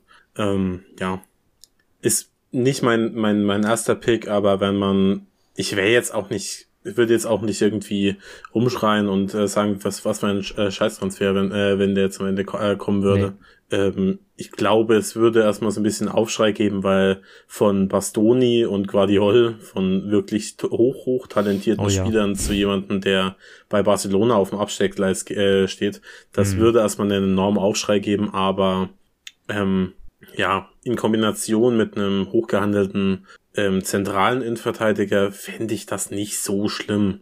Genau. Wäre jetzt auch nicht mein erster Pick, aber wenn da, wenn das irgendwie nicht funktioniert, es, als Kaderspieler finde ich ihn okay. Ähm, er ist jetzt äh, dann halt auch die Frage, wenn man, wenn man mit Davis und Longley auf links in die Saison geht, dann klingt das natürlich erstmal einfach nicht so schön, wie man sich das irgendwie ausgemalt hat. Aber ich glaube auch, dass das gut funktionieren könnte, vor allem bei einer Laie. Genau, das, darauf würde es ja vermutlich auch hinauslaufen. Ähm, genau. Vielleicht wäre das auch so ein bisschen so eine Überbrückungslösung, keiner weiß, wie lange Conte bleibt, klar, aber vielleicht wäre das so ein bisschen eine Überbrückungslösung, bis man dann im nächsten Sommer oder im Winter dann den Traumverteidiger, wer auch immer das dann ist, ähm, verpflichten könnte. Aber ja, wie gesagt, un, also ich glaube, unzufrieden werden wir alle nicht. Ne? Nee. Ja. Und Wollen wir mal über die zentrale Pos- Position noch reden? Ja, genau, lasst uns da mal. Wir haben letzte, letzte Folge ja schon so viel über die Verteidiger gesprochen. Ähm, aber jetzt, genau, hat sich denn was getan eigentlich zentral? Ja, nicht so richtig, aber es ist, wurden ein paar Namen ähm, genannt, aber im Endeffekt ist es immer noch das gleiche wie letzte Woche. Die, die relevanteste äh, Veränderung in meinen Augen war die News, dass AS Monaco Interesse an Davinson Sanchez zeigt. Denn ich glaube, an der Personale hängt die Frage, ob wir noch einen zweiten Innenverteidiger äh, verpflichten. Das habe ich ähm, mehrmals gesagt. Also ich kann mir zumindest nicht vorstellen, dass wir mit Sanchez noch einen zweiten holen. Ähm, ich glaube, der Kader wäre dann ein bisschen arg voll. Aber vielleicht lass mich auch gerne irgendwie überzeugen oder überraschen. Nee, ja. Aber ja, also weiterhin, man liest es immer wieder. Ähm, Bremer von Torino steht wohl sehr weit auf, äh, oben auf der Liste. Man dachte ja eigentlich, dass der Deal zu Inter quasi schon durch wäre. Hm. Aber da die noch keinen Spieler verkauft haben und ähm, eben aufpa wohl aufpassen müssen, dass sie eben ihre Finanzen im Griff haben, ist der Deal eben noch nicht durch und dementsprechend ähm, ist er durchaus eine Option für die Spurs. Mhm. Aber wir haben da jetzt auch schon mehrmals drüber geredet, ob Bremer neben Romero in der Zentrale der Innenverteidigung eine, ein guter Fit wäre. Das wissen wir alle nicht. Ähm, mit Torres, der vielleicht ein bisschen passiver agiert, links nebendran, könnte das funktionieren. Aber mir wäre ein zentraler Innenverteidiger, der vielleicht ein bisschen abwarten ist und vor allem auch im Aufbauspiel besser als das Bremer ist, ähm, lieber und dann eben auf links einen, einen Verteidiger, der eben mehr nach vorne geht. Ja. Ich finde, es ist eine schwierige Position zu besetzen, da ich ganz ehrlich sagen muss, und ich weiß nicht, ob das, ich weiß jetzt nicht, ob das jeder Spurs-Fan so sieht, auch vollkommen legitim, aber, und ich oute mich da auch vielleicht ein bisschen als Fan, aber ich möchte einfach, dass Eric Dyer, dass Eric Dyer die erste Wahl ist.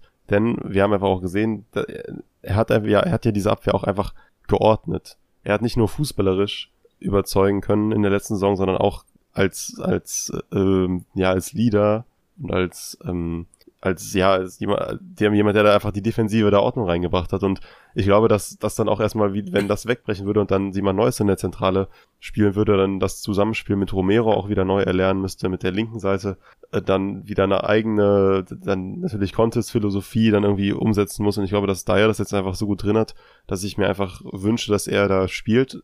Ergo müsste dann die, müsste dann die Neuverpflichtung eigentlich schon mit der, unter der Prämisse, dass sie eigentlich Ersatzspieler, also Ersatzspieler verpflichtet werden und niemand, der jetzt Ansprüche erheben könnte, äh, jede Woche in der Startelf zu stehen und das ist halt super schwierig, da dann auch jemanden zu finden, wo man auch dann guten Gewissens sagen kann, okay, wenn da ja ausfällt, bekommen wir keine Panikattacken, wenn die, der oder wenn der Spieler als Abwehrchef auf dem Feld steht.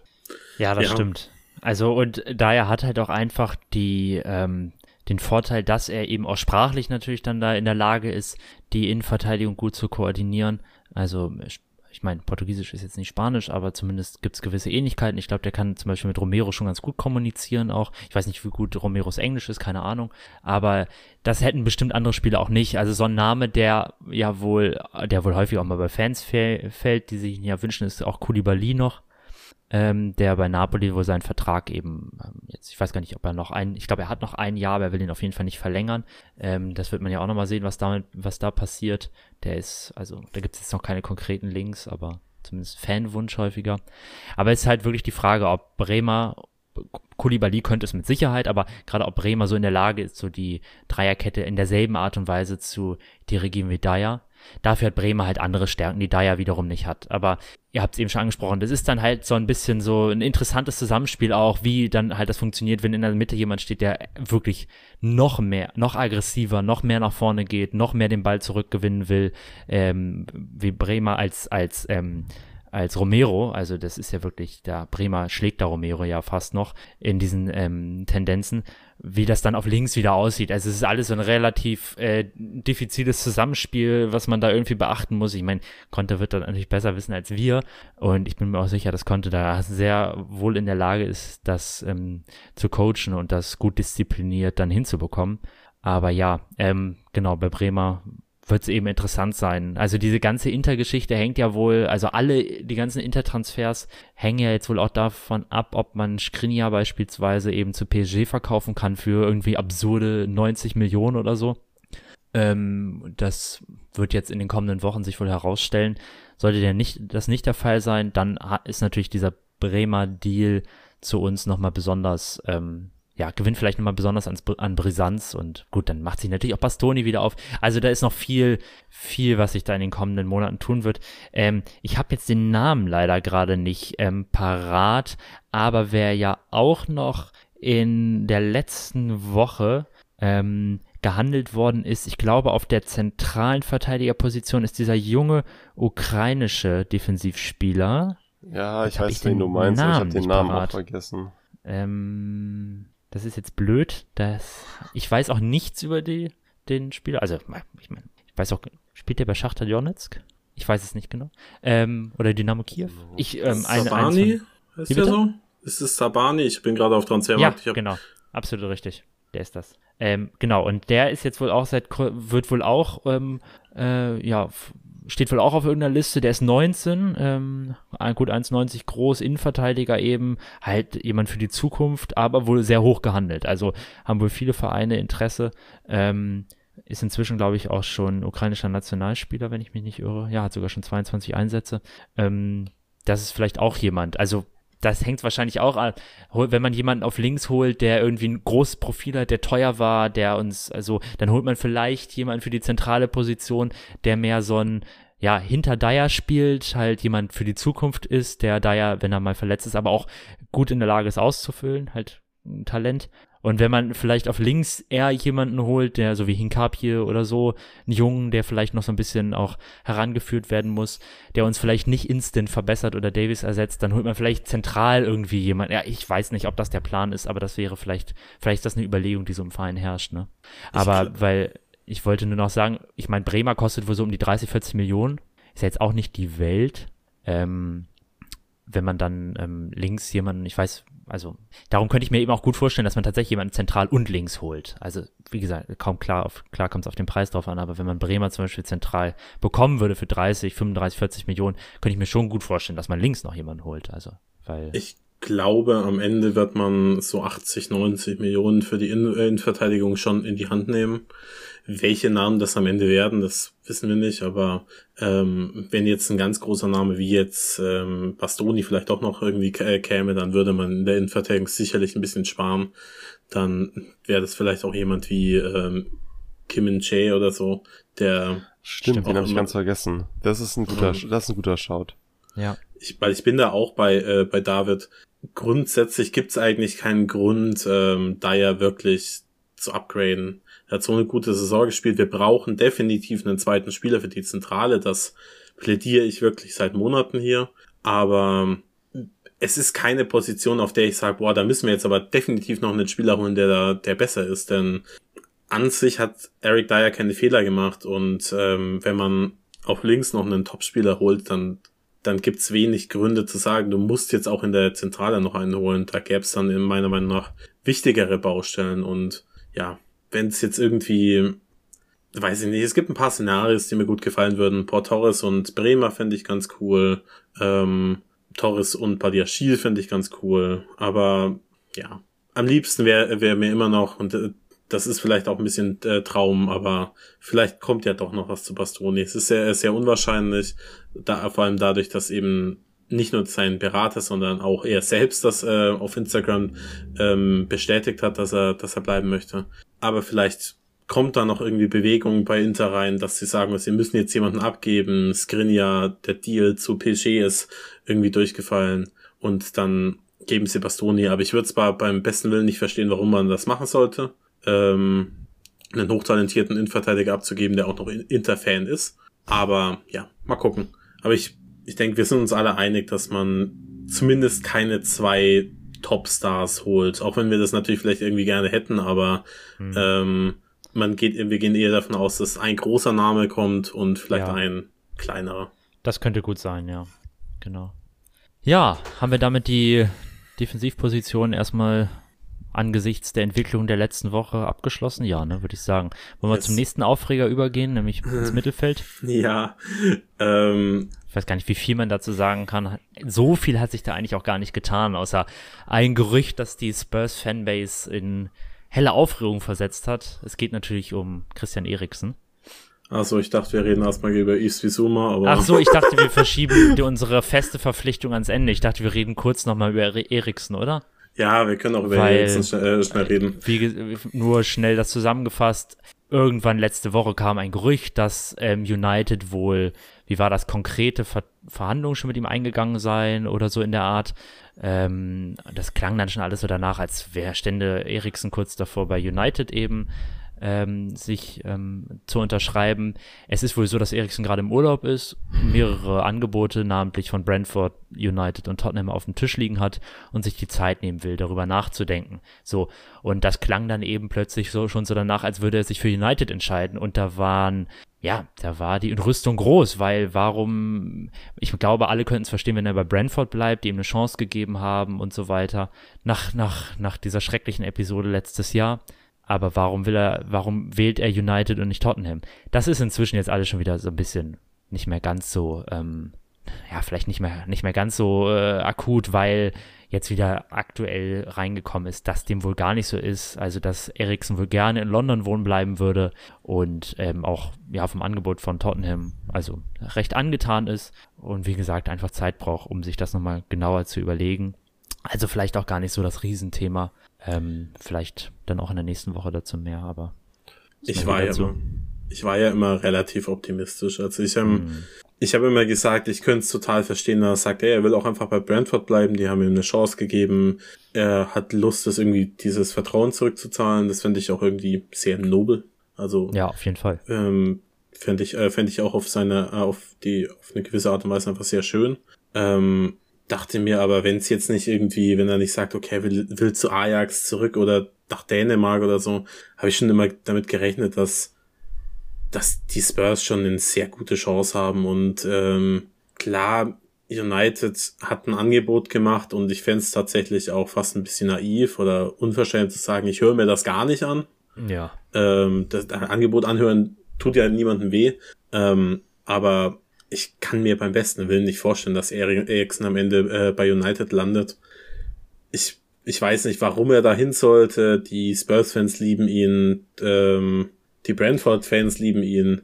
Also Ja. und äh, ist, er mag London. Also Er am Ende wird es wahrscheinlich, wahrscheinlich einer der beiden Vereine äh, werden. Er hat selber gesagt, er würde ungern bei einem anderen Verein oder nicht bei einem anderen Verein in England spielen als bei Tottenham. Klar, das war vor dieser, vor seinem Herzstillstand letztes Jahr. Vielleicht hat sich da auch nochmal irgendwie was geändert. I don't know. Muss man dann nochmal drüber sprechen, sollte es soweit kommen. Aber es spricht ja schon eigentlich irgendwie alles für die Spurs, ne? Ja, es Und, ist, also, keine Ahnung, ich, ich möchte das jetzt auch nicht so abtun, weil am Endeffekt geht er dann doch zu United und dann stehe ich total blöd aber ich kann, mir fehlt einfach wirklich die Fantasie, als dass man sich diese Angebote miteinander, also ich, äh, das einzige, das einzige, was ich mir halt vorstellen könnte, ist, dass halt bei Tottenham irgendwie so viel verbrannte Erde zurückgelassen wurde, dass er da irgendwie gar nicht mehr hin will, aber das glaube ich jetzt auch Mhm. nicht, weil, ja, das war damals in dieser Doku so ein bisschen, so ein bisschen so dargestellt, aber ich muss auch ganz ehrlich sagen, es war jetzt auch nicht schlimm. Und es war vollkommen normal, denn es gab ja dieses Gespräch zwischen ihm und Livi und Mourinho, wo er eben dann eben klar gemacht hat, dass er, dass er den Verein verlassen möchte. Und ich erinnere mich an Livi hat ihm ja damals noch gesagt, dass äh, jedes Angebot, was er von Inter oder von anderen Vereinen bekommen würde, würde der Verein mitgehen. Das heißt, Livi wollte ihn damals unbedingt halten und hat Ja. dann ja auch, hat ihm dann ja auch gesagt, dass äh, dass sie ihm jetzt nicht zwingend Steine in den Weg legen wollen, aber dass sie eben einfach auch auf das richtige Angebot warten. Und man muss sich auch nochmal vor Augen führen, dass Eriksen damals, da waren die, da waren die Performances schon nicht mehr so ganz so gut. Aber der Typ hatte zeitweise einen Marktwert von an die 100 Millionen.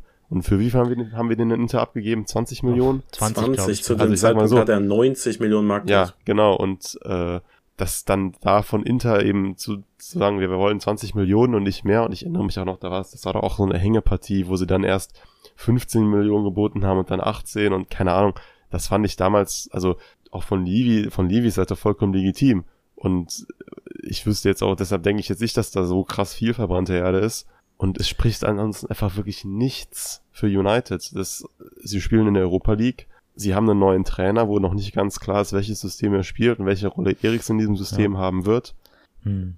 Sie haben einen total, ja, dysfunktionalen Kader von mehreren Trainern zusammengewürfelt, nicht funktionierend, hat man ja letzte Saison zur Genüge gesehen. Und der, der gesamte Verein ist auch irgendwie in so einer toxischen, in so einer toxischen Situation mit den Fans, dass ich mir wirklich beim besten Willen nicht vorstellen kann, was in so, in so einer Situation für, wirklich für United sprechen sollte. Und gegen uns, ja. Ja, also ich weiß nicht. Ich hoffe nicht, ich hoffe sehr, dass es jetzt nicht auf irgendwie, dass es dass hier schlecht altert, aber ich denke, ich kann mir wirklich nicht ja. vorstellen, dass es zu United geht. Lohn ist vielleicht auch noch eine Rolle, wobei man da auch gelesen hat, dass United eher ein bisschen abgeschreckt davon sein soll, was Eriksen sich wohl als Lohn vorstellt.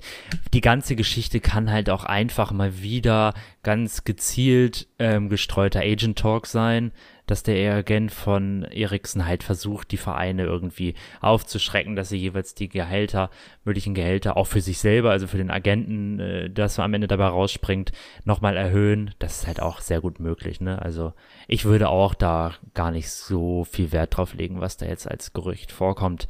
Hoffentlich hören wir da in der nächsten Woche dann nochmal ein bisschen konkreteres. Ich weiß, ich habe keine Ahnung, wie Eriksens Urlaubsplanungen sind äh, wann er da wieder aus dem Urlaub zurück ist und mal daran denkt, den Verein Bescheid zu geben. Aber vielleicht ist das ja nächste Woche. Ne?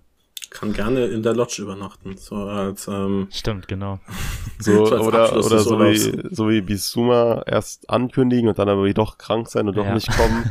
Ich sag, das war ja dieses kleine ITK-Drama am Wochenende. Ich weiß nicht, ob ihr das mitbekommen habt. Wo dann irgendwie äh, Hades ich dachte, dieser ganze, dieser, dieser ITK, das ist so, so ein witziger, also witziger hat, Verein. Ja. Ähm, dieser Hades berichten, zu berichten wusste, dass ein Spieler in der Lodge übernachten sollte.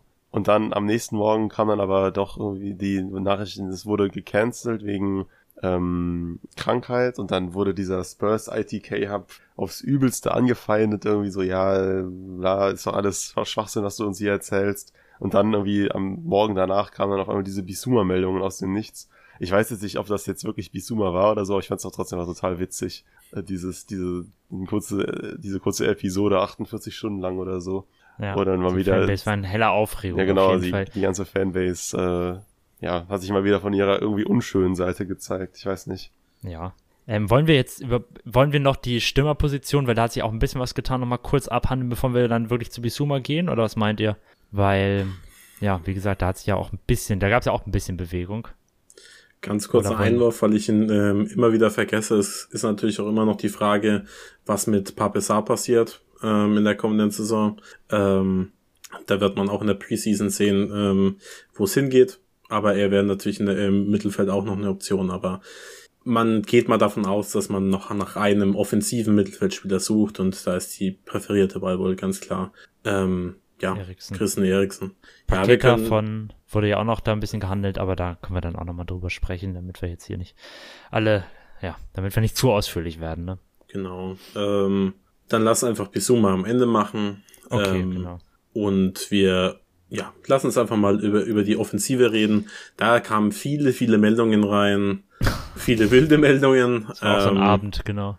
Ähm, ja, immer kurz als Recap, was wir letzte Woche so gesagt haben. Ich habe damals, ähm, damals, ähm, hab äh, noch gesagt, dass ich Marcus Rashford sehr, sehr interessant fände, weil er eben viele Positionen in der Offensive abdecken könnte und man dadurch vielleicht das Problem lösen könnte, dass, äh, dass, er, dass der Ersatz für Harry Kane eben dann doch auf Spielzeit käme, weil er eben auch links und auch, äh, und auch rechts spielen könnte.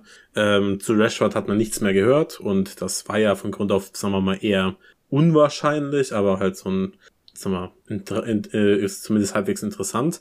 Aber es ist ein anderer Spieler wirklich relativ aus dem Nichts gekommen, ähm, der genau das gleiche Profil hat ähm, wie Rashford und zwar Richarlison ist nämlich auch ein Spieler, der in der Offensive alle drei Positionen abdecken äh, ähm, könnte.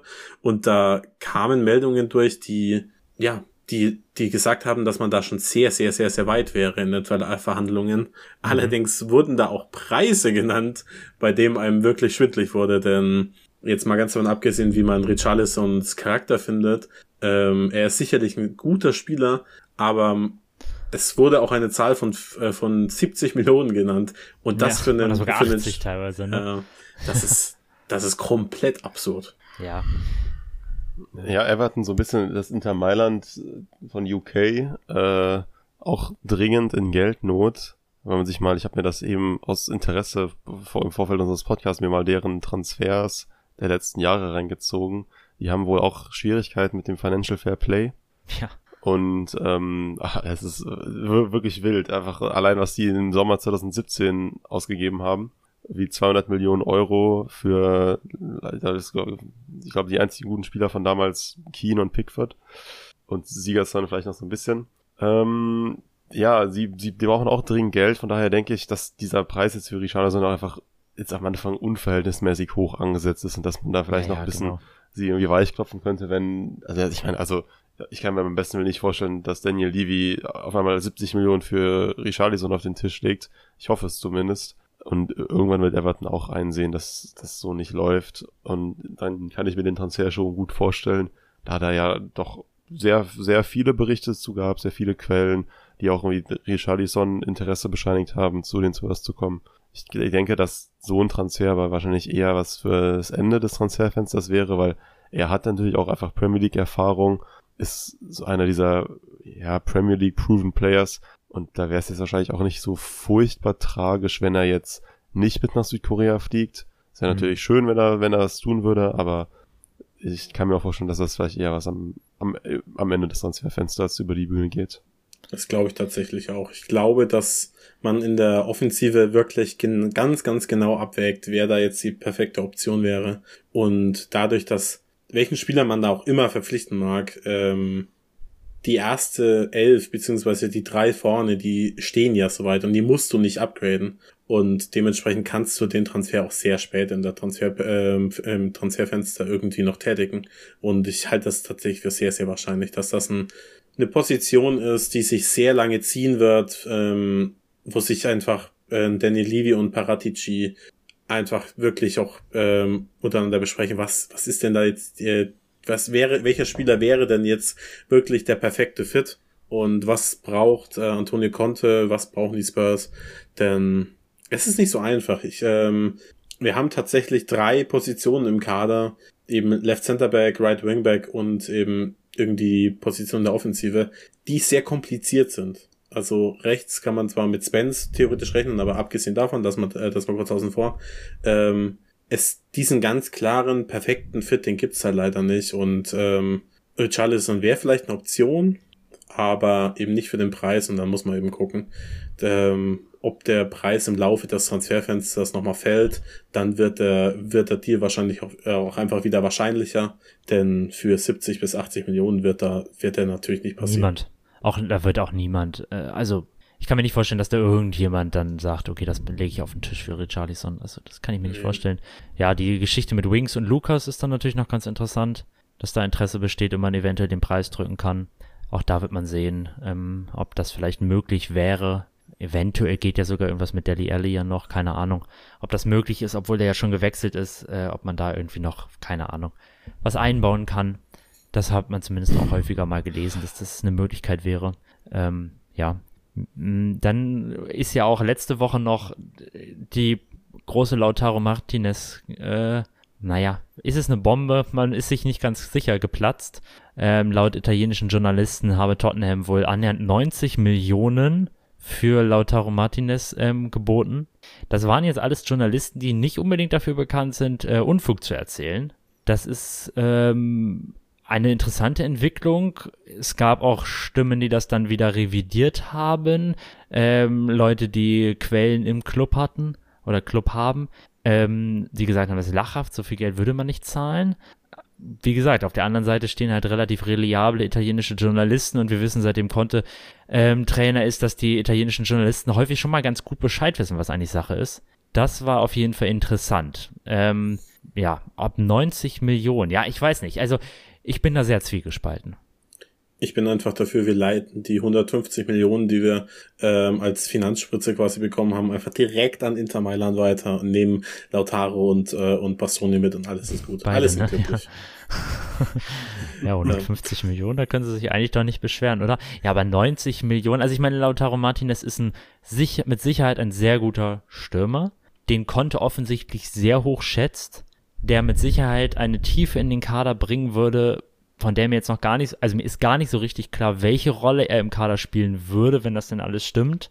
Ähm, das ist interessant, weil wir haben ja eine vorne drei beziehungsweise zwei, die eigentlich gesetzt sind mit Son Kane beziehungsweise Son Kane Kulusewski. Ähm, wie Lautaro Martinez, ein Top-Stürmer, da jetzt noch reinpasst, ist so ein bisschen unklar, für mich zumindest.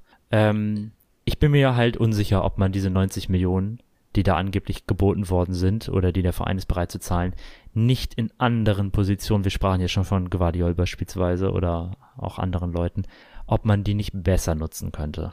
Und ob man nicht andere Leute vorne holen könnten, die vielleicht nicht ganz so gut sind wie Lautaro eventuell, aber die eben günstiger sind und ja, besteht diese Not, so einen großen Namen, so einen Top-Stürmer wie Lautaro Martinez noch im Kader zu haben?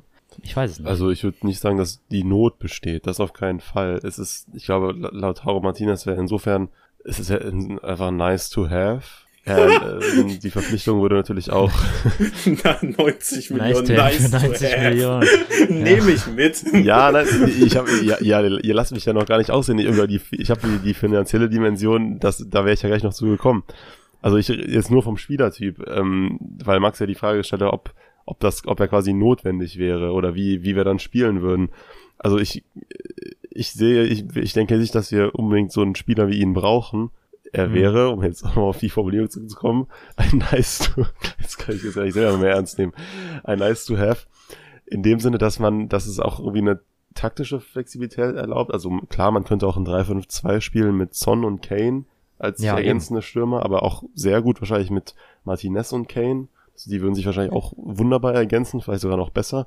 Das kann ich jetzt noch nicht so, also das wird sich zeigen, ich, je nachdem, ob Conte das mal ausprobiert im nächsten Jahr. Aber wir können auch, das würde dann ja, dann würde ja wahrscheinlich irgendwie Kulusewski oder Son, also es, es müsste dann ja einer rausrücken aus unserer, aus unseren drei da vorne. Ja, Und, oder Kulusewski ähm, geht ins Mittelfeld zum genau. Beispiel, ne? Das ist ja auch immer eine Option oder so, hinter die beiden. Also Conte Also- hat ja auch immer wieder mal gesagt, dass Kulusewski vielleicht auch Right Wingback spielen kann. Also Ja, nicht, ich, ich äh, ich halte das zwar äh, nicht für die äh, schlauste Idee, aber er hat es immer wieder gesagt. Das kann man Mhm. vielleicht mal erwähnen. Mal eine Frage: Habt ihr seht ihr denn eine Option, dass äh, Lautaro, Kane und Son gleichzeitig spielen? Ah, Schwierig, schwierig.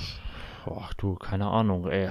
Weil Dann, die müsste- dann einzige, würde ja einzige, auf der rechten Seite, über die rechte Ja, da Seite kommen, wenn wir denken, funktioniert dass, dass Son und Kane, so wie sie es bisher auch gemacht haben, als Kane übers Zentrum, oder beziehungsweise Kane hat ja auch eine sehr, kann ja seine Rolle ja auch sehr frei interpretieren, was ja auch Genau, gut er so kann ist. natürlich ein bisschen weiter nach, äh, ein bisschen tiefer Ähm, rücken, ne?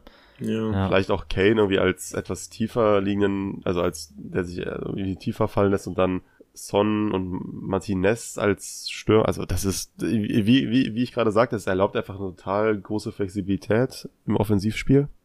Aber 90 Millionen, Ja, also eben, wirklich, genau. das ist, das sind Dimensionen. Ich meine, ich glaube, ich kann, kann mir schon vorstellen, dass da was dran ist. Also es gab dann natürlich immer wieder die Kritik, das sind irgendwie internahe stehende Journalisten, die jetzt so ein bisschen Druck auf PSG ausüben wollen, dass sie jetzt mal mit Skriniar irgendwie, dass das irgendwie, dass das mal durchgeht.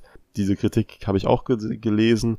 Auf der anderen Seite sind es auch, du hast es gerade gesagt, jetzt Journalisten, die jetzt nicht unbedingt nur Blödsinn erzählen, sondern auch durchaus mit ganz, also ganz gute Quellen. Ja. Und ich kann es mir auch insofern vorstellen, dass ja dieses Interesse an Lautaro Martinez, das hören wir jetzt nicht zum ersten Mal. Und es gab ja offensichtlich auch letztes Jahr schon mal ein Angebot in solchen Dimensionen oder es wurde zumindest vorbereitet oder es gab dieses konkrete Interesse und man Ich- war auch damals schon bereit, so viel Geld in die Hand zu nehmen. Also warum nicht auch jetzt? Ich würde es aber trotzdem jetzt eher aktuell kritisch betrachten, einfach aufgrund der finanziellen Dimension und würde vielleicht eher die Hälfte dieses Geldes für Richarlison als sinnvoller erachten, jetzt im aktuellen Zustand. Ja, also ich bin mir ziemlich sicher, dass, äh, dass Lautaro weit oben auf der Liste steht. Einfach, wie gesagt, ich habe es ja vor, äh, vorhin erwähnt, ähm, es wird eine Stürmerliste geben. Lautaro steht da drauf und Conte würde ihn gerne haben. Äh, Wie viel Sinn dieser, dieser Deal dann am Ende ergeben würde, wissen wir alle nicht. Also Hm. das ist zum jetzigen Zeitpunkt einfach schwi- äh, schwierig zu sagen. Klar, die drei, also Sonny, Kane und Lautaro in einem System unterzubringen, ist schwierig. Eben ist die einzige Option, die ich sehe, ist eben, dass, dass Kane vielleicht ein bisschen tiefer spielt, als er das ähm, tun würde, wenn, wenn, wenn jetzt eben drei Mittelfeldspieler hinter ihm wären oder so.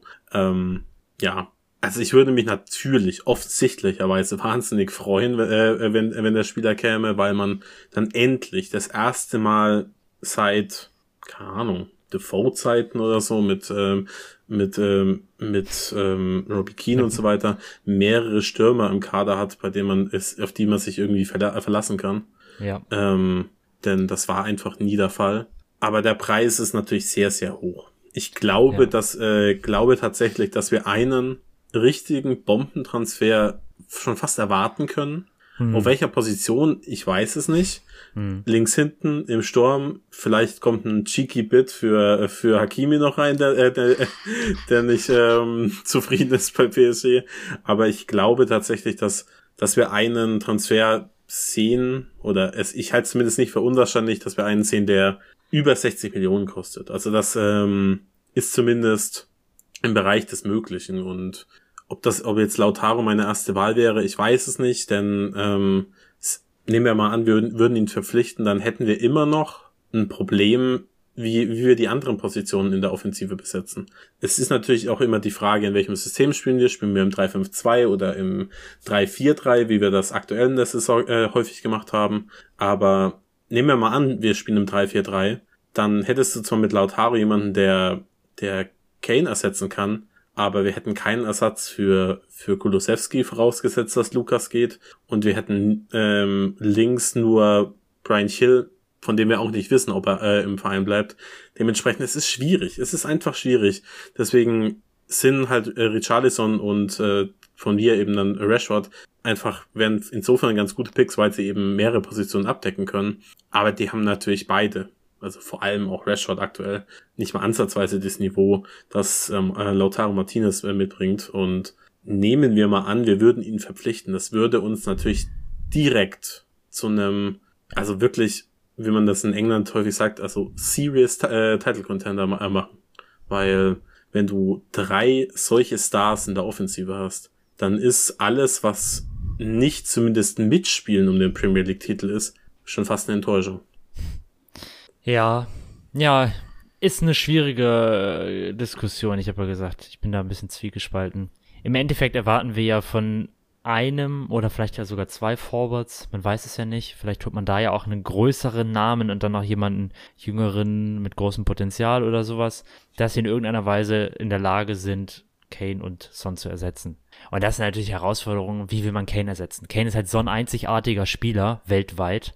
Du kannst von niemandem erwarten, dass der auch nur ansatzweise das bringt, was Kane liefert, ne? Also diese Fähigkeit, Bälle zu spielen auf Son, äh, ist also enorm und zeitgleich eben diese Torgefahr auszustrahlen. Wer kann das schon? Niemand. Und das macht, glaube ich, diese, genau, und das macht, glaube ich, diese Diskussion um den Forward auch so schwierig. Und Lautaro Martinez kann das auf jeden Fall nicht. Also ich würde sagen, eine Schwäche, die Lautaro zum Beispiel hat, ist eben das Passspiel. Also das Ja. macht ihn zum Beispiel schon mal auf jeden Fall nicht zu jemandem, der die Rolle, die Kane im letzten Saison oder auch schon ja unter Mourinho eingenommen hat, äh, kann er nicht ersetzen, auf keinen Fall. Aber das kann man ja vielleicht dann auch wieder anders ersetzen im Kader, wenn man eben einen offensiveren Mittelfeldspieler wie Eriksen hätte. Ja, das sind alles so ein bisschen schwierige Diskussionen und man wird sehen. Also ich kann Genau. eigentlich, ja. Rafinha war ja noch so ein Name, der damit, der bei den Sturmoptionen, Flügeloptionen mit rumging. Alain Saint-Maximin war ja auch noch so jemand, dann, ich weiß gar nicht, wie man den ausspricht, Ant, Maxima. Anthony. Ma- Maxima, so. ich meine Anton, Anthony Achso, ja, Anthony. ähm, von, ähm, von Ajax. Ähm, also das sind alles noch so Namen, die da auch noch so mit im Raum sind. Auch noch der, hatte ich jetzt gar nicht mehr so auf dem Schirm. Ich, der von dem weiß ich jetzt wirklich überhaupt nicht, wie man ihn ausspricht. Brereton Diaz? Wisst ihr? Ähm, du? Ach, der, der, der von Blackburn. Genau, von Blackburn ist es, genau. Ich bin mir gar nicht mehr sicher, genau. Brereton, Brereton Diaz, ja. Der ist äh, chilenischer Nationalspieler, obwohl seine auch ähm, gebürtig, glaube ich, Engländer ist. Ja, da gibt's äh, äh, kurzer Shoutout, da gibt's ähm, im neuesten Alistair Gold Video gibt's eine ähm, schöne eine Geschichte dazu. dazu.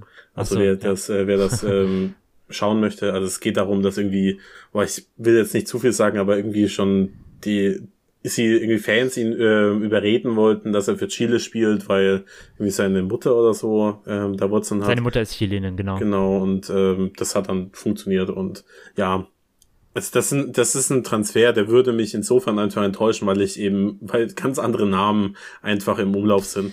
Das ist natürlich Ja, auch unfair, gut. weil er kann natürlich trotzdem ein fantastischer Spieler sein, nur weil er aus einer nieder, niedrigeren Liga kommt, heißt das nicht, dass er, dass er schlecht ist. Ich ähm, plädiere ja auch immer für die Qualitäten von Chad Spence und mit Dele Alli hat man auch gesehen, dass ein, es durchaus möglich ist, dass, äh, dass Spieler aus der zweiten oder gar dritten Liga eben auch in der Premier League äh, schnell Fuß fassen können. Hm. Ähm, ja, aber Ja.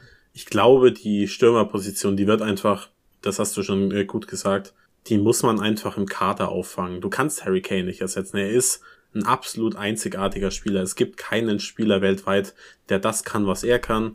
Ähm, er ist wahnsinnig, äh, also halt offensichtlicherweise torgefährlich, aber bringt eben eine Passstärke mit, die so von den besten Mittelfeldspielern der Welt äh, sonst nur geboten wird. Hm. Und eben, also jemand wie Christian Eriksen wäre denn- dann eben jemand, der zumindest Teile des, dieses Spiels irgendwie auffangen könnte. Und man dann, wenn man, wenn Kane jetzt mal verletzt sein sollte, dann könnte man mit Lautaro und Sonny immer noch gut spielen. Und die kreative, äh, das Kreative würde dann eben auf Spieler wie Eriksen und Bentancur abfallen oder so. Aber ich meine, wir reden jetzt das dritte Mal über diese Position. Wir haben, ähm, wir haben immer noch keine Lösung. Es gibt keine richtig gute. Ähm, die Frage, die ich mir stelle, ist, wenn jetzt, es, ähm, es ist ja beides eher unwahrscheinlich, aber hättet ihr lieber Lautaro im Kader oder Bastoni? Weil äh, beide gibt's ja äh, schon mal grundsätzlich ähnlich. Also für mich wäre es lieber Bastoni. Für mich auch. Ohne Frage. Gehe ich auch mit, einfach weil er der der perfekte Spieler für die äh, für als Left Center Back ist und Ja, man bei Lautaro fast schon ein bisschen gucken müsste, wie kannst du ihn überhaupt integrieren. genau. Ähm, Und der hat auch nochmal bestimmt 20 Mille mehr kostet. Ja. Und noch eine Sache, warum ich auch einfach nicht dran glaube, dass Lautaro Martinez jetzt durchkommt. ich glaube, Demasi war es, der hat gesagt, dass Lautaro gerade eben äh, Restaurant irgendwie in, in, in Mailand eröffnet hat. Der hat gar kein Interesse zu gehen, also ähnlich wie Bastoni. Klar, er steht auf einer Liste, aber ich halte es für sehr unwahrscheinlich. Also ich, ähm, ich bin nicht der größte Fan von dem Typen Richarlison, also jetzt von der Person. Hä? Wie jetzt? Was kann man da denn nicht mögen? Hä? Das ist doch mega geil. Max, Max du, wenn, wenn, wenn das passiert, holt sich Max das Richarlison so ein Trikot. Ich Auf seh's jetzt jeden schon Fall. kommen. Also das mache ich wirklich. Ich habe jetzt extra noch das neue Trikot nicht geholt, ähm, weil ich noch nicht weiß, wenn ich am Ende. Ich möchte gerne einen Namen hinten drauf haben. Letzte Saison war es übrigens Bergwein. Das hat, naja, gut. Ich meine, So, der. Name war wichtig. Der Name war wichtig für die Saison, ja. Also vielleicht kann man es so sagen, ja. Der Abgang, der jetzt vermutlich obligatorisch ist, zwar schade, aber ich möchte jemanden holen, äh, den ich nächste Saison mit Stolz auf dem Rücken tragen kann. Also Und Richarlison wäre da auf jeden Fall schon weit oben. Per- Es gibt ist übrigens der andere Name, da habe ich auch noch kein Trikot. Perisic finde ich auch nice. Der wird ja, der, der, Auch gut. so wie Alistair Gold spekuliert, auf die Nummer 14 warten, bis, so, dann, bis, so bis Joe Rowan den Verein verlässt. Fände ich auch ein gutes Trikot. 14 Perisic. Aber ich werde wahrscheinlich das ähm, Kulusewski-Trikot besorgen oder halt gar keinen Namen. Also ich brauche das eigentlich gar nicht, aber wenn, dann wahrscheinlich Kulusewski. Kulusewski habe ich auch schon, auch vom neuen vom letzten Trikot zweimal gekauft. Einmal Bergwein, einmal Kulusewski. Ich bin mir, ich, ich hole mir auch immer sehr gerne Trikots mit Namen. Also es ist ja tatsächlich auch in England sehr verschrien. Also grundsätzlich Trikots kaufen. Ähm, Ja. aber ich, ich mag das sehr gerne. Da bin ich in der deutschen Fankultur einfach äh, wesentlich mehr verankert. Ich bin, Ich finde es auch Ähm, schön, das zu sammeln irgendwie. Das ja. macht mir Spaß. ich bin total hin und her gerissen. Ähm, und zwar, ich hätte eigentlich schon ganz gerne die Champions League Badge, aber ich finde Mhm. das Champions League Lettering finde ich nicht so nice wie das Premier League Lettering, wenn ihr Mhm, wisst, was ich stimmt. meine. Also dieses, dieses Spurs intern, diese Spurs interne Schriftart, finde ich nicht so geil wie die Premier League Schrift. Die finde ich einfach sehr clean. Aber ich hatte schon Mhm. das Champions League Logo. Ich möchte nicht das Champions League Logo mit der Premier League. Ach, das ist wirklich hier Luxusprobleme. Äh, Das wollte ich gerade sagen für Smart Problems. Vielleicht, vielleicht hole ich aber die Premier League Badge. Habe ich auch kein Problem mit. Oder gar keine Ja. Badge, einfach nur den Namen. Ja, das geht ja auch. Ich, ich wüsste gar nicht, wenn ich, äh, wenn ich auf ein Trikot holen äh, würde. Also Es es gibt ist halt viele total Namen, die man- viele. Also Romero, Dyer für Romero mich ist auch. auch ein guter Call, ähm, ja. Olli Ja, Skip. Ähm, ähm, ja, ich habe kein Eriksen-Trikot. Also nehmen wir mal an, der würde, äh, würde kommen, äh, wäre das eigentlich schon fast Pflicht. Ich habe davon habe ich glaube ich sogar drei. Ich habe dreimal Eriksen in meiner Sammlung inzwischen. Ähm, das habe ich leider verpasst. Da war ich, da war ich broke.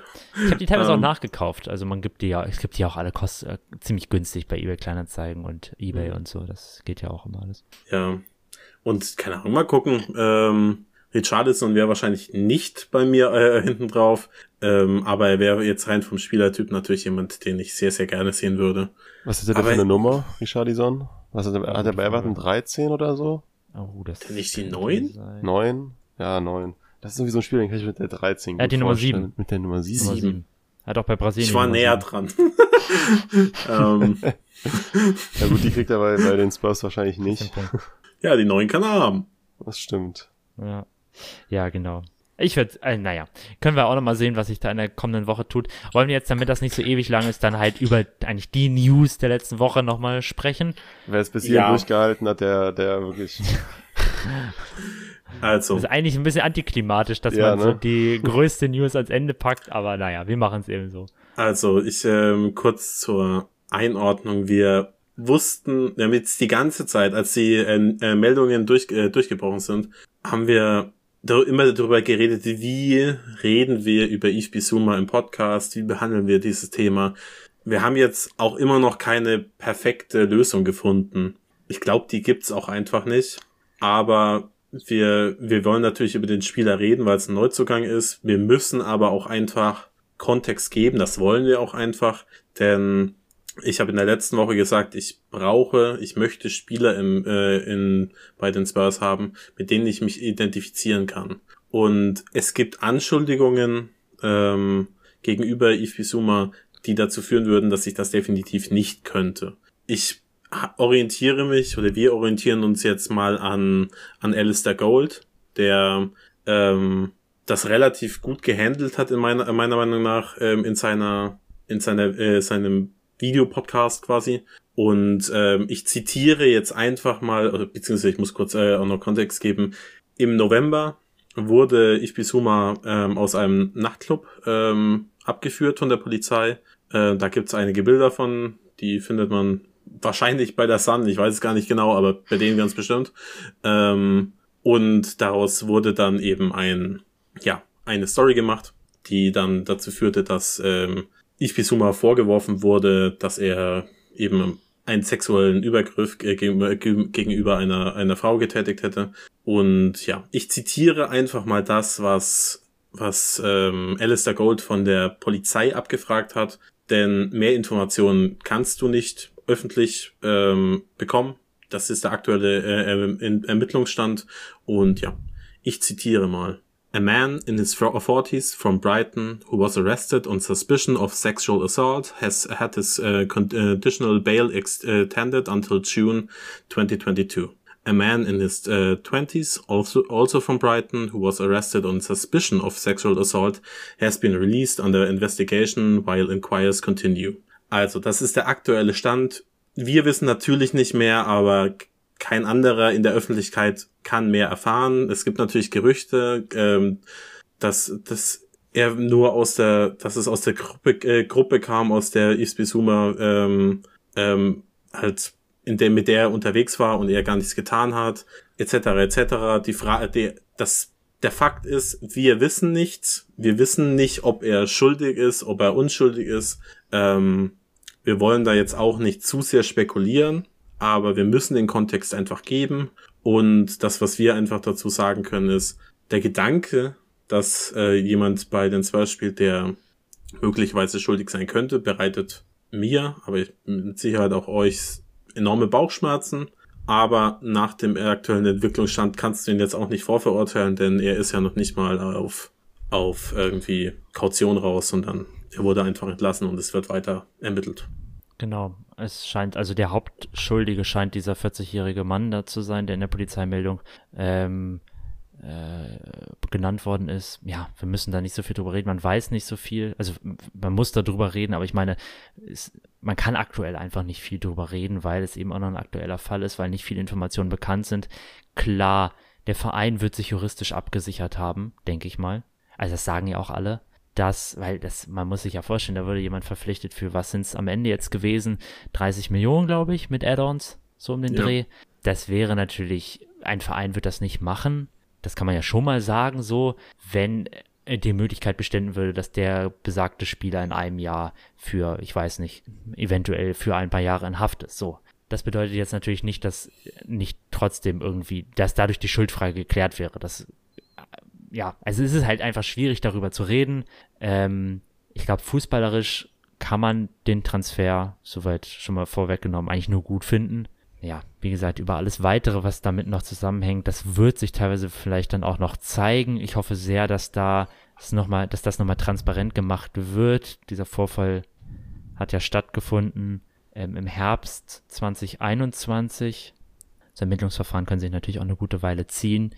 Ähm, ich fände, es wäre für die Fans äh, gut zu erfahren, ähm, ja, was eben daraus geworden ist. Also wenn man da Klarheit bekommt in Zukunft, in den nächsten Monaten. Das wird vermutlich auch passieren, aber so lange ist es halt nicht ganz einfach, so darüber zu rein fußballerisch nur darüber zu sprechen. Ne? Das ist eigentlich so ein bisschen unser Problem gewesen und vielleicht auch das Problem vieler Fans. So klar, er ist nicht verurteilt worden, so er scheint aktuell, was man sagen kann, auf jeden Fall nicht der Haupttäter gewesen zu sein, wie so wie, wie gesagt, aber ganz einfach ist es trotzdem nicht. Ne? Ja, ja, und ihr merkt schon, das ist, äh, uns, uns fällt das schwer, einfach darüber, darüber zu reden. Wir werden da jetzt nicht die perfekten Worte finden, aber wir müssen es erwähnen. Ich, ich kann mich ja. da euch nur anschließen. Ähm, ich, ich hoffe auch sehr, dass ich, dass sich diese Vorwürfe als falsch herausstellen, denn du sagst das auch, man möchte sich mit den Spielern bei den Spurs identifizieren und äh, das wäre sonst leider unmöglich. Und du hast es gerade auch schon ange, ange, anklingen lassen, Max ich hoffe auch, dass sich das als falsch heraus, herausstellt, weil es einfach ein, ein, super Transfer ist und man möchte ja auch, also man möchte ja auch ein, eigentlich einen Bisuma in der Mannschaft haben und sich freuen, dass er für Tottenham spielt. Von daher kann ich mich euch da nur zu 100% anschließen und ähm, hoffe sehr, dass sich das, dass sich das nicht bewahrheitet. Ja, zu, zu der Verpflichtung jetzt selbst, wir hatten das eben schon so ein bisschen angesprochen, sie kam irgendwie so aus dem Nichts, hatte sich innerhalb weniger Tage ver verdichteten sich die Gerüchte ähm, dass eine Summe mit Brighton, dass man sich auf eine Summe, eine Transfersumme geeinigt hatte und dass der Medical schon geplant ist und dass auch in die Personal Terms, ich, ich rede hier gerade nur in welchen deutsch-englischen Terms. Wir haben halt ähm, viele englische Worte, ist mir auch schon aufgefallen. Die Personal Terms, um, um, das um das fortzuführen, die Personal Terms äh, waren auch nicht das Problem. Und so war dieser Deal eigentlich innerhalb von wenigen Tagen, 48 Stunden. Ich glaube, am Dienstagmorgen kamen diese Gerüchte auf. Am Donnerstag war dann der Medizincheck und am Freitag wurde es dann announced. Äh, war das relativ zügig durch. Und ähm, ja, ein super Spieler, eine sehr, sehr kluge Verpflichtung auch, weil er sehr viele Sachen, sehr viele ja, Anforderungen, die die oder einfach sehr viele Boxen tickt, was die Spurs so brauchen in der nächsten Saison, was auch Conte will. Er ist ähm, 25 Jahre alt, wird bald 26, also noch, hat noch einige gute Jahre vor sich und ist, denke ich, schon einer der besten Spieler außerhalb der sogenannten Big, Big Six, Six ja. in der stimmt, Premier League. Von stimmt. daher definitiv ja. eine super Verpflichtung, die auch, ich habe das eben schon mal im Kontext von Richarlison gesagt, die einfach ja Premier League ready ist. Ja, mir fallen nicht viele andere, auch zumindest Mittelfeldspieler ein, außerhalb der Big Six, die ich höher einschätzen würde als Bissouma, Kevin Phillips vielleicht. Aber ansonsten. Ich würde ja. tatsächlich, ähm, also Declan Rice ist noch eine Option. Ach, Declan Rice, ja, das stimmt. An den habe ich nicht gedacht. Ja, aber, aber die Klasse fällt da, auf jeden Fall. Auf jeden Fall. Also er ist ja. ohne Frage einer der besten Mittelfeldspieler der Liga.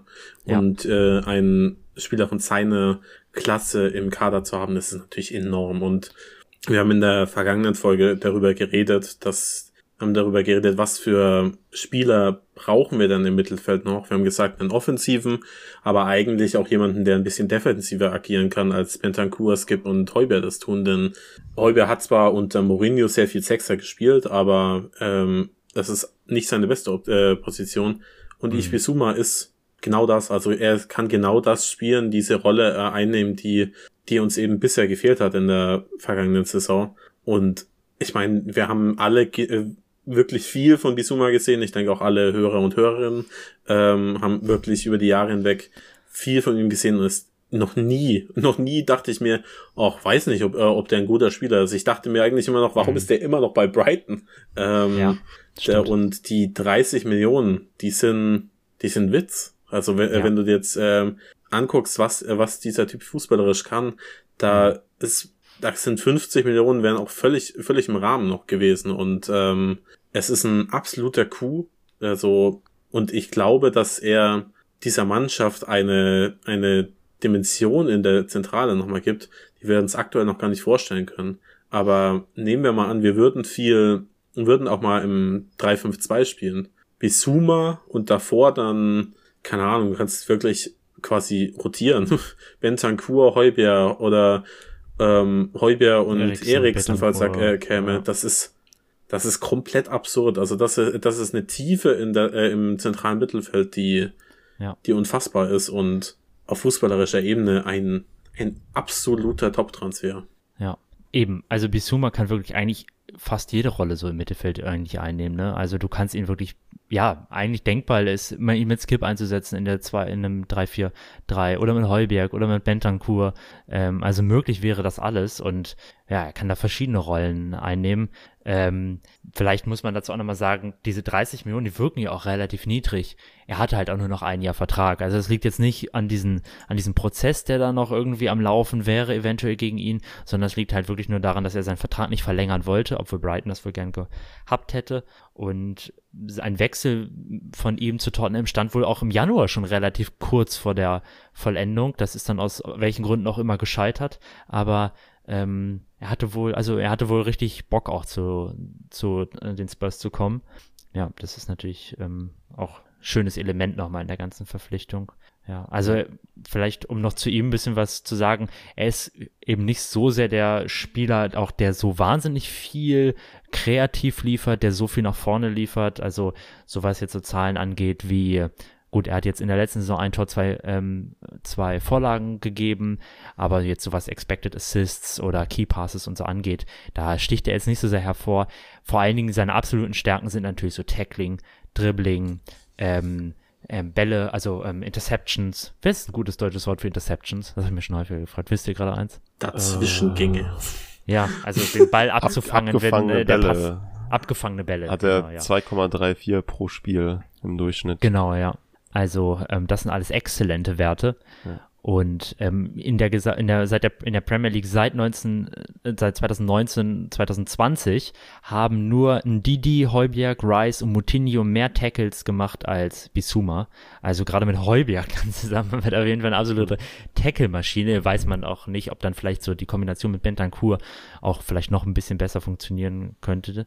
Ähm, ist jetzt nur eine Überlegung, aber ja, also super Verpflichtung, glaube ich. Ja. Wie gesagt, erstmal so rein spielerisch fantastisch. Ähm, unglaublich eigentlich, dass nicht noch andere Vereine da es stärker versucht haben. United war wohl auch interessiert. Und gerade United, glaube ich, wäre das im Mittelfeld auch so eine Position gewesen, die die eigentlich gut hätten gebrauchen können. Also Definitiv. keine Ahnung, was die da wieder gedacht haben. Die waren Aber- ähm, in love with, äh, with Frankie. Ja, die sind, glaube ich, so fokussiert, dass ihnen da irgendwie alles andere so ein bisschen aktuell egal sein könnte. Ich weiß es nicht. Ähm, ja, was soll man sagen? Er, er, er holt ziemlich viele gelbe Karten raus. Ist ja klar bei jemandem, der so gerne ins Tackle geht. Der hat jetzt in der letzten Saison 10 gelbe Karten.